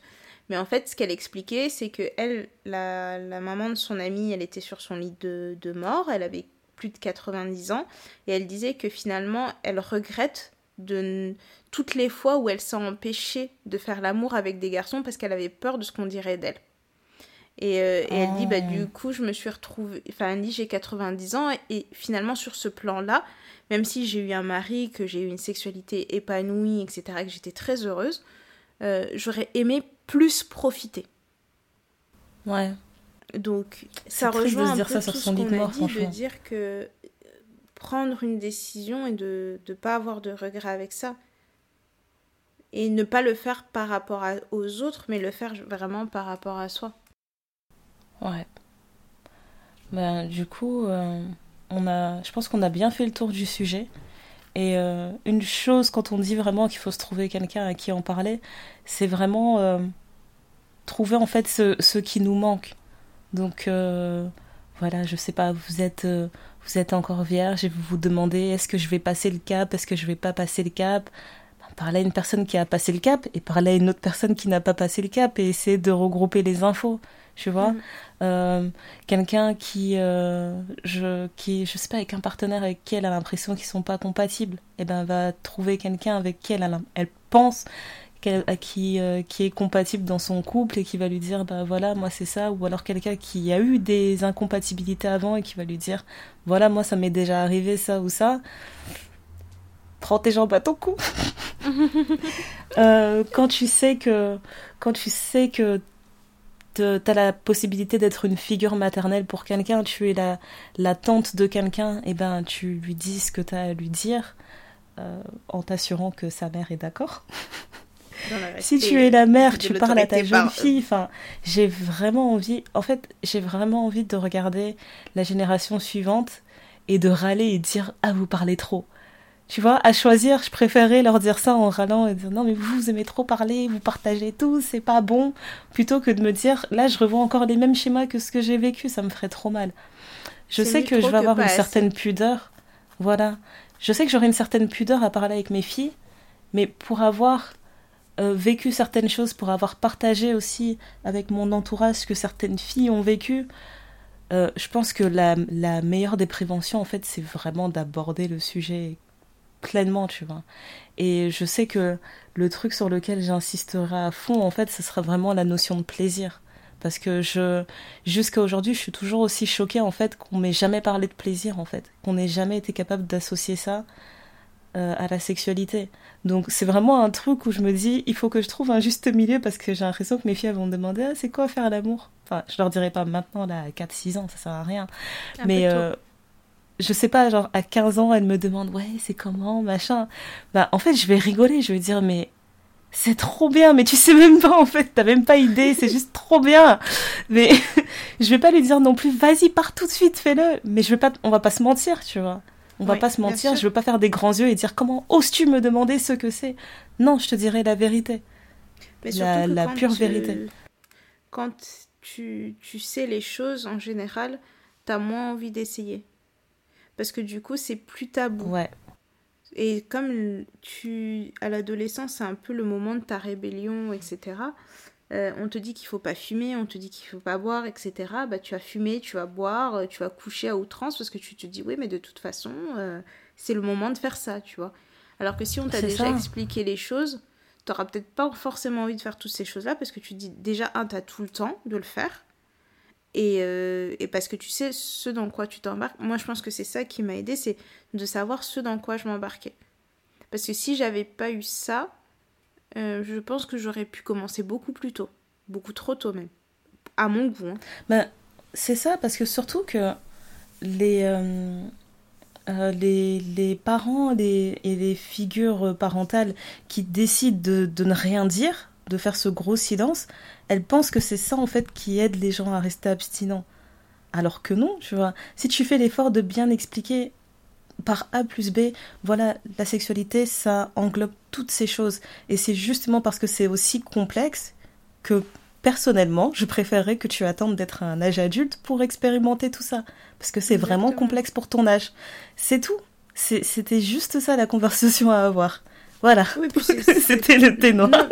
mais franchement, c'était pas, c'est pas compliqué en fait. C'est vraiment pas compliqué. Et une fois que cette notion de honte, elle sera un peu plus. Elle nous aura quittés, ben, ça, va faciliter beaucoup de choses. Après, ça ne veut pas dire qu'il n'y a pas d'autres difficultés qui vont arriver, parce qu'il y a toujours des difficultés dans tout ce que l'on fait, dans tout ce que l'on choisit. Il y a toujours des challenges ou quoi que ce soit. Mais enlever ce côté de une fille ne peut pas avoir de plaisir. Parce que tu peux. Et en plus de ça, quand on parle de notion de plaisir, ça devient tout de suite euh, maximisé. Genre, c'est comme si avoir du plaisir, c'est-à-dire que tu dois consommer beaucoup pour avoir du plaisir. Pas nécessairement. Tu peux consommer un peu et avoir beaucoup de plaisir. Tu peux avoir un appétit sexuel énorme, tout comme tu peux ne pas avoir un gros appétit sexuel. Et il faut pas non plus qu'on te culpabilise si toi tu as envie une fois tous les dix jours. Bah, c'est toi. Et tu vas rencontrer quelqu'un qui sera comme toi, qui, te, qui aura envie. Euh, voilà. Parce qu'on aime trop nous dire, oui, la moyenne, c'est trois fois par semaine, machin. Alors ah ça devient tout un truc quand on te dit oui, mais comment ça tu fais pas l'amour trois fois par semaine? Bah, Et alors, excusez-moi, mais l'histoire d'une moyenne, c'est que il y, a y a des gens qui sont tout en bas et puis il y a des gens qui sont tout en haut. Et quand on réunit tout ça, on arrive au milieu. Et ça veut, ça veut pas dire que tout le monde est au milieu. Donc, toi, tu peux aimer peut-être faire l'amour une fois par semaine. Moi, je peux aimer peut-être faire trois fois par jour. Ça fait pas de moi un, un animal de cirque. Chacun son truc. C'est juste que chacun va trouver la personne avec qui le rythme correspond. Et puis parfois, vous rencontrez des personnes où vous n'êtes pas forcément sur le même rythme, Mais à force de, bah, vous, vous arrivez à trouver un rythme qui vous correspond à tous les deux. Et il faut surtout pas s'inquiéter si de temps en temps les choses sont off. Ça arrive que les choses soient off. Le tout, c'est de communiquer. Bon, on a fait le tour. Oui. Sur ce- Un sur épisode cette pour la libération sexuelle. Oui. Ouais. Sur le chapitre 1 de la sexualité par le ténor. Euh, pff, chapitre 1, vraiment. Chapitre 1, euh, Introduction. grand A, petit 1, petit. Laisse tomber. Euh, pour continuer sur, euh, sur le sujet, moi j'ai envie de vous recommander de vous abonner au compte Instagram Onana, qui s'écrit? O-H-N-A-A-H. N-A-A-H. Et en fait, c'est un compte Instagram euh, tenu par des Afro-Américaines. Et euh, le compte, en fait, je vais vous dire leur slogan tout simplement, c'est pour une meilleure sexualité et pour des relations plus épanouissantes, self-love radical. Self-love radical. Euh, créé par et pour les black femmes. Et franchement, franchement, ce compte, c'est une, mine d'informations sur la sexualité. Et il y a plein de choses euh, qui sont, qui sont, comment dire, j'ai démystifiées. Je sais même pas si c'est le bon terme. Mais il y a beaucoup de, de, de tabous, en fait, qui sont, qui sont brisés, plein d'idées reçues qui sont déconstruites. Voilà. Et ça te parle de plein, plein, plein de choses, en fait, de, de, de comment la sexualité peut affecter ta, ta santé mentale. euh, de... Et puis, il y a beaucoup de followers aussi qui donnent euh, leurs expériences. Et par exemple, il y avait un sujet qui m'avait beaucoup plu. C'était euh, c'était sur euh, le concept d'avoir des relations sexuelles, en fait, qui sont non exclusives d'avoir du sexe pour du sexe avec une personne. Et en gros, j'ai beaucoup aimé ce qu'ils ont déconstruit parce que parfois, je trouve qu'il y a certains médias en fait qui vont te qui vont te parler de libération sexuelle et qui vont avoir ce message de on peut aller, on est on est toutes des oufs, on est toutes des dévergondées, c'est parti, faites ce que vous voulez. Et en fait, j'ai aimé qu'ils dé- qu'ils déconstruisent ce concept-là en expliquant OK, t'es capable de faire l'amour avec un gars sans t'attacher, c'est très bien pour toi. hein. Mais ça marche pas pour tout le monde. Il y a des gens qui s'attachent très vite. Donc avant d'avoir des rapports avec un gars qui te dit qu'il veut rien de plus, réfléchis à ça, ça, ça. Et elles déconstruisent toujours tout point par point, tu vois. Et je trouve que c'est toujours très très réfléchi et c'est pas juste euh, on a envie de parler de sexualité parce qu'on aime parler de sexualité. Enfin, c'est vraiment c'est très éducatif. Parfois ça peut être plus- cru pour certains, Ouais. mais je trouve que c'est hyper éducatif. Et en plus, c'est pas, euh, c'est pas phallocentré, c'est pas hétérocentré. Parce que quand tu regardes un peu le- leur story ou quoi, ou quoi qu'est-ce, bah, parfois ils vont te présenter des couples de femmes, deux femmes ensemble, parfois ils vont te présenter un homme, une femme ou quoi qu'est-ce. Mais c'est pour vraiment dire que ça touche la femme dans son entièreté, quoi. Ça te montre Voilà. aussi parfois, pendant le moment du. Pendant le, le mois, euh, l'octobre rose, elles, elles ont montré aussi des femmes qui ont subi le, enfin, qui ont des séquelles du cancer du sein. Enfin, il y a tout type d'âge. Je pense que tu vois des femmes jeunes, mais tu vois aussi des femmes plus âgées, comme, parce que on... c'est comme si on te disait qu'après 50 ans, ta sexualité s'arrête, quoi. Bah, en fait, Ouais. non, la sexualité s'arrête pas, ça continue. Et il y a tous ces trucs-là, et franchement, c'est un- pour les personnes qui, euh, qui comprennent bien l'anglais et qui sont, Ouais. enfin, pour les, qui sont à l'aise en anglais, ben, ça vaut vraiment le coup, quoi. Je pense que. Je sais pas si c'est un équivalent, mais euh, il y a un Il y a probablement un FR. équivalent, mais je les ai pas vraiment regardés. Donc, on- du coup, je Oh. peux pas, euh, je peux pas me permettre de recommander comme ça parce que j'ai pas vraiment bien regardé. En FR, je pense qu'il y a Je m'en bats le clito. Qui est un très très Ouais, bon j'ai jamais été sur le euh, site. C'est un, très très bon compte. Je, l'avais regardé de temps en temps parce que je pense que j'avais. euh, C'était une recommandation qu'on m'avait faite. Et euh, franchement, euh, c'est pas mal du tout, quoi. Et c'est par Camille Aumont-Carnel. Et je pense Ouais, que je regarde c'est- ça. et c'est une femme noire qui tient le compte, etc. Et franchement, c'est pas mal du tout. Je trouve que le Eh, c'est crâne rasé comme toi tu veux là. C'est exactement bah- ce que tu veux comme coiffure. Exactement. Mais, euh, mais c'est vraiment... euh, c'est un chouette compte. C'est vraiment un chouette compte. Moi, j'avais... euh, à l'époque, j'avais regardé et tout, j'avais commencé à suivre et c'est pas mal du tout. Après, je, Ah, je pense super. pas que ce soit exactement... comment dire La même gamme que Onana, parce que j'ai l'impression que Onana, j'ai pas encore trouvé de compte qui fasse exactement la même chose qu'eux. Mais euh, je pense que ça peut être. euh, je pense que ça peut être pas mal en version Ouais, FR quoi. Ok, on va tester. Hein. Et puis, euh, euh, il y a aussi un podcast que j'ai envie de, de recommander. C'est un podcast créé par Rebecca Strong qui s'appelle Hashtag 2050 le podcast. Et en fait, c'est pas le podcast dans son entièreté que je recommande, mais un épisode en particulier, c'est l'épisode 51 où elle invite euh, Axel Njike et en fait elle parle euh, du plaisir féminin. Et franchement, cet épisode, je pense qu'il dure il dure pas longtemps, il fait peut-être 40 minutes maximum, mais c'est info sur info sur info. C'est vraiment un épisode limite, tu sors ton carnet, tu prends des notes parce que t'en apprends c'est à toutes ça. les 30 secondes. T'en apprends Ah, vraiment toutes les 30 secondes et tu prends euh, une gifle éducative sur le plaisir féminin. Et euh, ouais, donc vraiment celui-là, je l'ai gardé, euh, il est dans, mon, dans ma petite liste des favoris à écouter et à réécouter. Parce que c'est trop de savoir en très peu de minutes. J'ai Ouais. jamais écouté, mais je vais, je rajoute ça à ma liste. C'est ça. Et après, euh, dernière recommandation, ce serait de regarder la série de, de Michaela Cole qui s'appelle I May Destroy You. Et en fait, je pensais que c'était une... Comme moi j'en ai entendu parler, en fait, je pensais que c'était une série qui parlait du viol. Mais en fait, quand tu regardes la série, tu comprends mieux que c'est une série qui parle de tout le spectre du consentement, en fait. Et, euh, et pareil, je trouve que c'est éducatif. Et en plus, la série est bien faite. Elle est grave talentueuse. Le cast, il est euh, à 95% noir et ça fait plaisir. Et euh, ouais, tu regardes ça et tu te dis, bon, à quand, à quand la France, quoi? Ouais, serait bien. franchement. Ouais. Mais, mais les Anglais, en général, sur les sé- séries euh, qui, qui, euh, qui portent la... enfin, qui parlent de sexualité, ils sont plutôt... euh, Ils sont Ils plutôt sont libres. beaucoup plus ouverts, ouais. Ouais, Ils- beaucoup plus. Je, je trouve qu'ils abordent... C'est Sex Education sur Netflix, je pense aussi c'est par des Anglais. Euh, Ah, je sais pas. Je J'ai- sais plus. J'ai essayé de regarder un épisode, j'ai pas accroché, c'était trop graphique pour moi, c'était trop cru, ça m'a fatigué. J'ai pas accroché non plus, mais euh, il y a deux trois séries comme ça dont j'avais entendu parler et en fait à chaque fois ça a été fait par des Anglais quoi.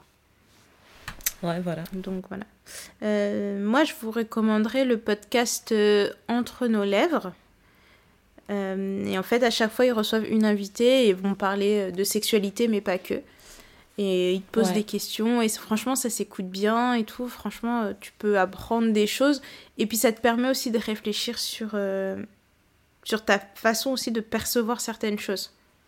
C'est des, des- des podcasts qui font réfléchir. Moi, j'aime bien euh, les podcasts comme ça où, euh, où les gens parlent et juste le fait de parler, en fait, c'est comme si tu croisais un inconnu dans la rue, vous commencez à discuter et sans t'en rendre compte, cette personne t'ouvre l'esprit sur un truc auquel t'avais jamais pensé, quoi.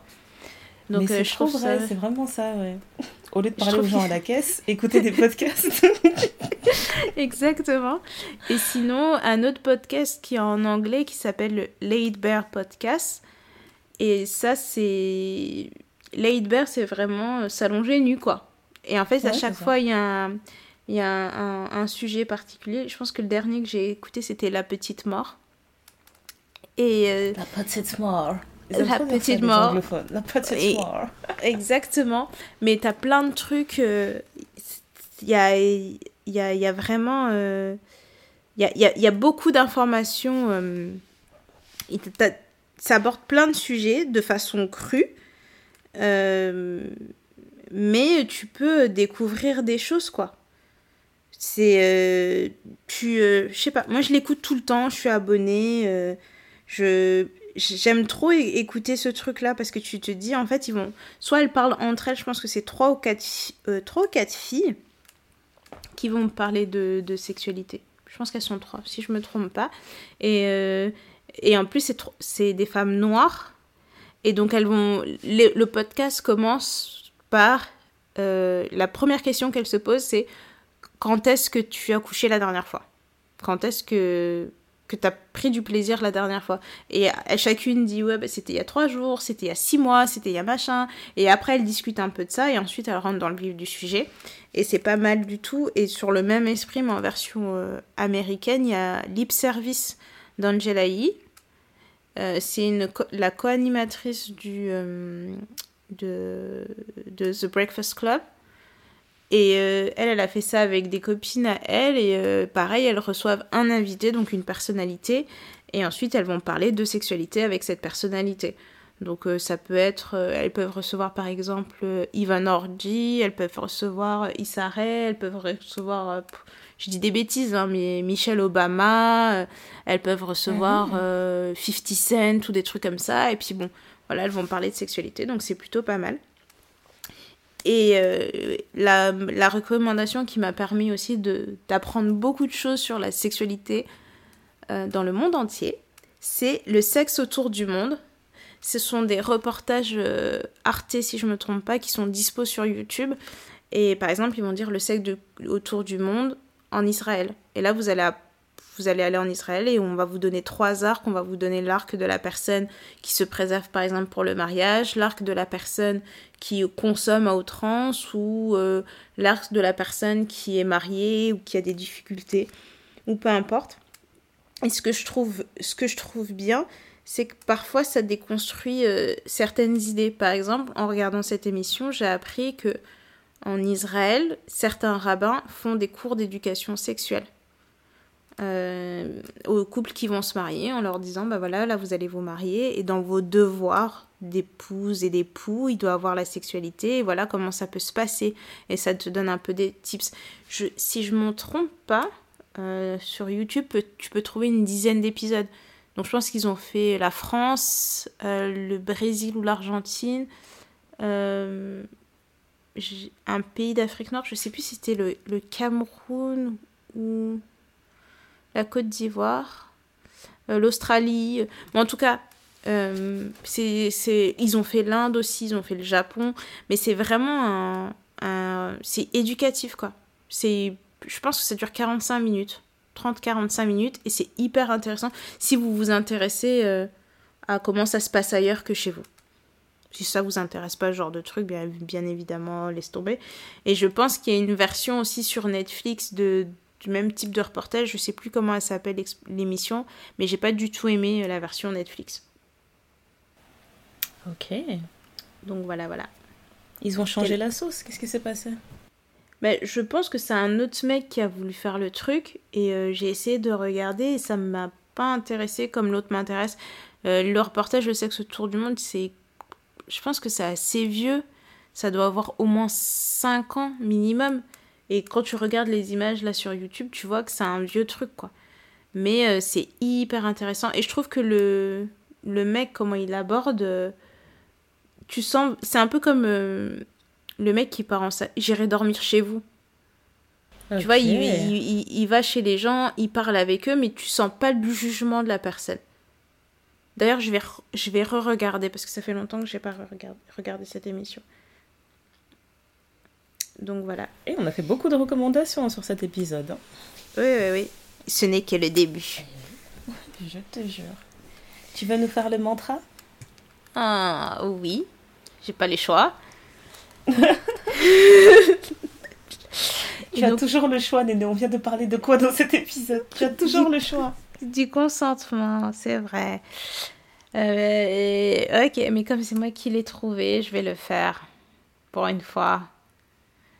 Euh, donc le mantra de l'épisode c'est Don't be afraid, don't be ashamed, don't ever apologize for your sexuality, just be you. Donc en gros, n'aie pas peur, n'aie pas honte, ne t'excuse jamais pour ta sexualité, sois juste toi-même. Ok, ok. Je suis en train de twerker. Merci pour Comme toujours. Comme toujours.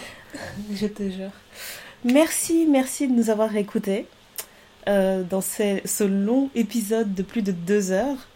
Euh, on avait des choses à dire. Franchement, c'est de l'ordre de, de, de l'utilité publique. Là. Il fallait qu'on parle, il fallait qu'on prenne le temps d'articuler notre pensée. Et euh, voilà, j'espère que cet épisode va vous faire réagir, va vous apprendre des choses, va vous faire acquiescer très fort de la tête. Oui. Voilà, vous pouvez nous écouter sur les mêmes réseaux comme d'habitude. On est sur Apple Podcast, on est sur Google Podcast, on est sur Spotify, on est sur Deezer et on est sur euh, la maison mère SoundCloud. Euh, Premier bureau. et euh, oui, et sur, et sur Spotify aussi, vous pouvez vous abonner à notre profil euh, classique. On a un autre compte qui s'appelle Thé Noir Podcast sur lequel on fait des super playlists qui sont toujours liées au thème des épisodes. Euh, Mm. Tenez bon, tenez bon vraiment pendant le, la deuxième vague de confinement. On ne sait pas combien de temps ça va durer.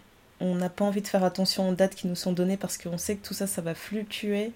Et euh, on voulait juste vous dire que nos DM sont grands ouverts. Les DM sont grands ouverts, les emails, la bo- les boîtes mail sont grandes ouvertes. Si vous avez besoin de réconfort, si vous avez besoin de juste taper sur le clavier et dire ça m'énerve de travailler et d'être confiné, j'ai envie de... Bref, tout ce qui vous frustre, si vous avez besoin de faire sortir quelque chose, on est là. Envoyez-nous les trucs, envoyez-les en, en anonyme, précisez si vous voulez rester anonyme ou pas. Il n'y a aucun problème, mais euh, on est là. Ça, c'est sûr. On est là pour vous Voilà. écouter, on est là pour partager. Et euh, Il est hors de question mais- qu'on passe tout ça là toute seule. Donc on est grave présente pour vous. bah oui, hein. de toute façon, euh, c'est comme ça la vie. Il y a des hauts, il y a des bas, mais on va s'aider, on va partager. Si, euh, si ça vous fait du bien, réécoutez peut-être les anciens épisodes. Si ça peut vous faire rire, si ça peut vous mettre de bonne humeur, si euh, ne vous culpabilisez pas trop non plus en termes de productivité pour le confinement. Si, euh, si vous avez envie de prendre une heure et demie pour manger le midi ou deux heures, prenez vos deux heures pour manger. Organisez-vous, mais prenez le temps et euh, ne... On a remarqué, en fait, il y a des études qui prouvent que le fait d'être en télétravail, en général, on travaille, je sais plus combien de pourcents de plus que si on allait au bureau. Parce que justement, tu veux prouver que tu n'es pas en train de rien faire, quoi. Et ben, sachez Ouais, qu'il y aura des ça. jours avec et des jours sans, et, euh, et c'est pas grave, ce sont des choses qui arrivent, quoi. Donc, euh, on, est, on est ensemble, on... De toute façon, qui va aller quelque part? Je te jure. Sur ces belles paroles, c'était le témoin, le thé noir remote. J'en peux plus. Le thé noir en télétravail comme toute la Terre. C'était le thé noir remote. Au prochain Zoom. Bye Bye.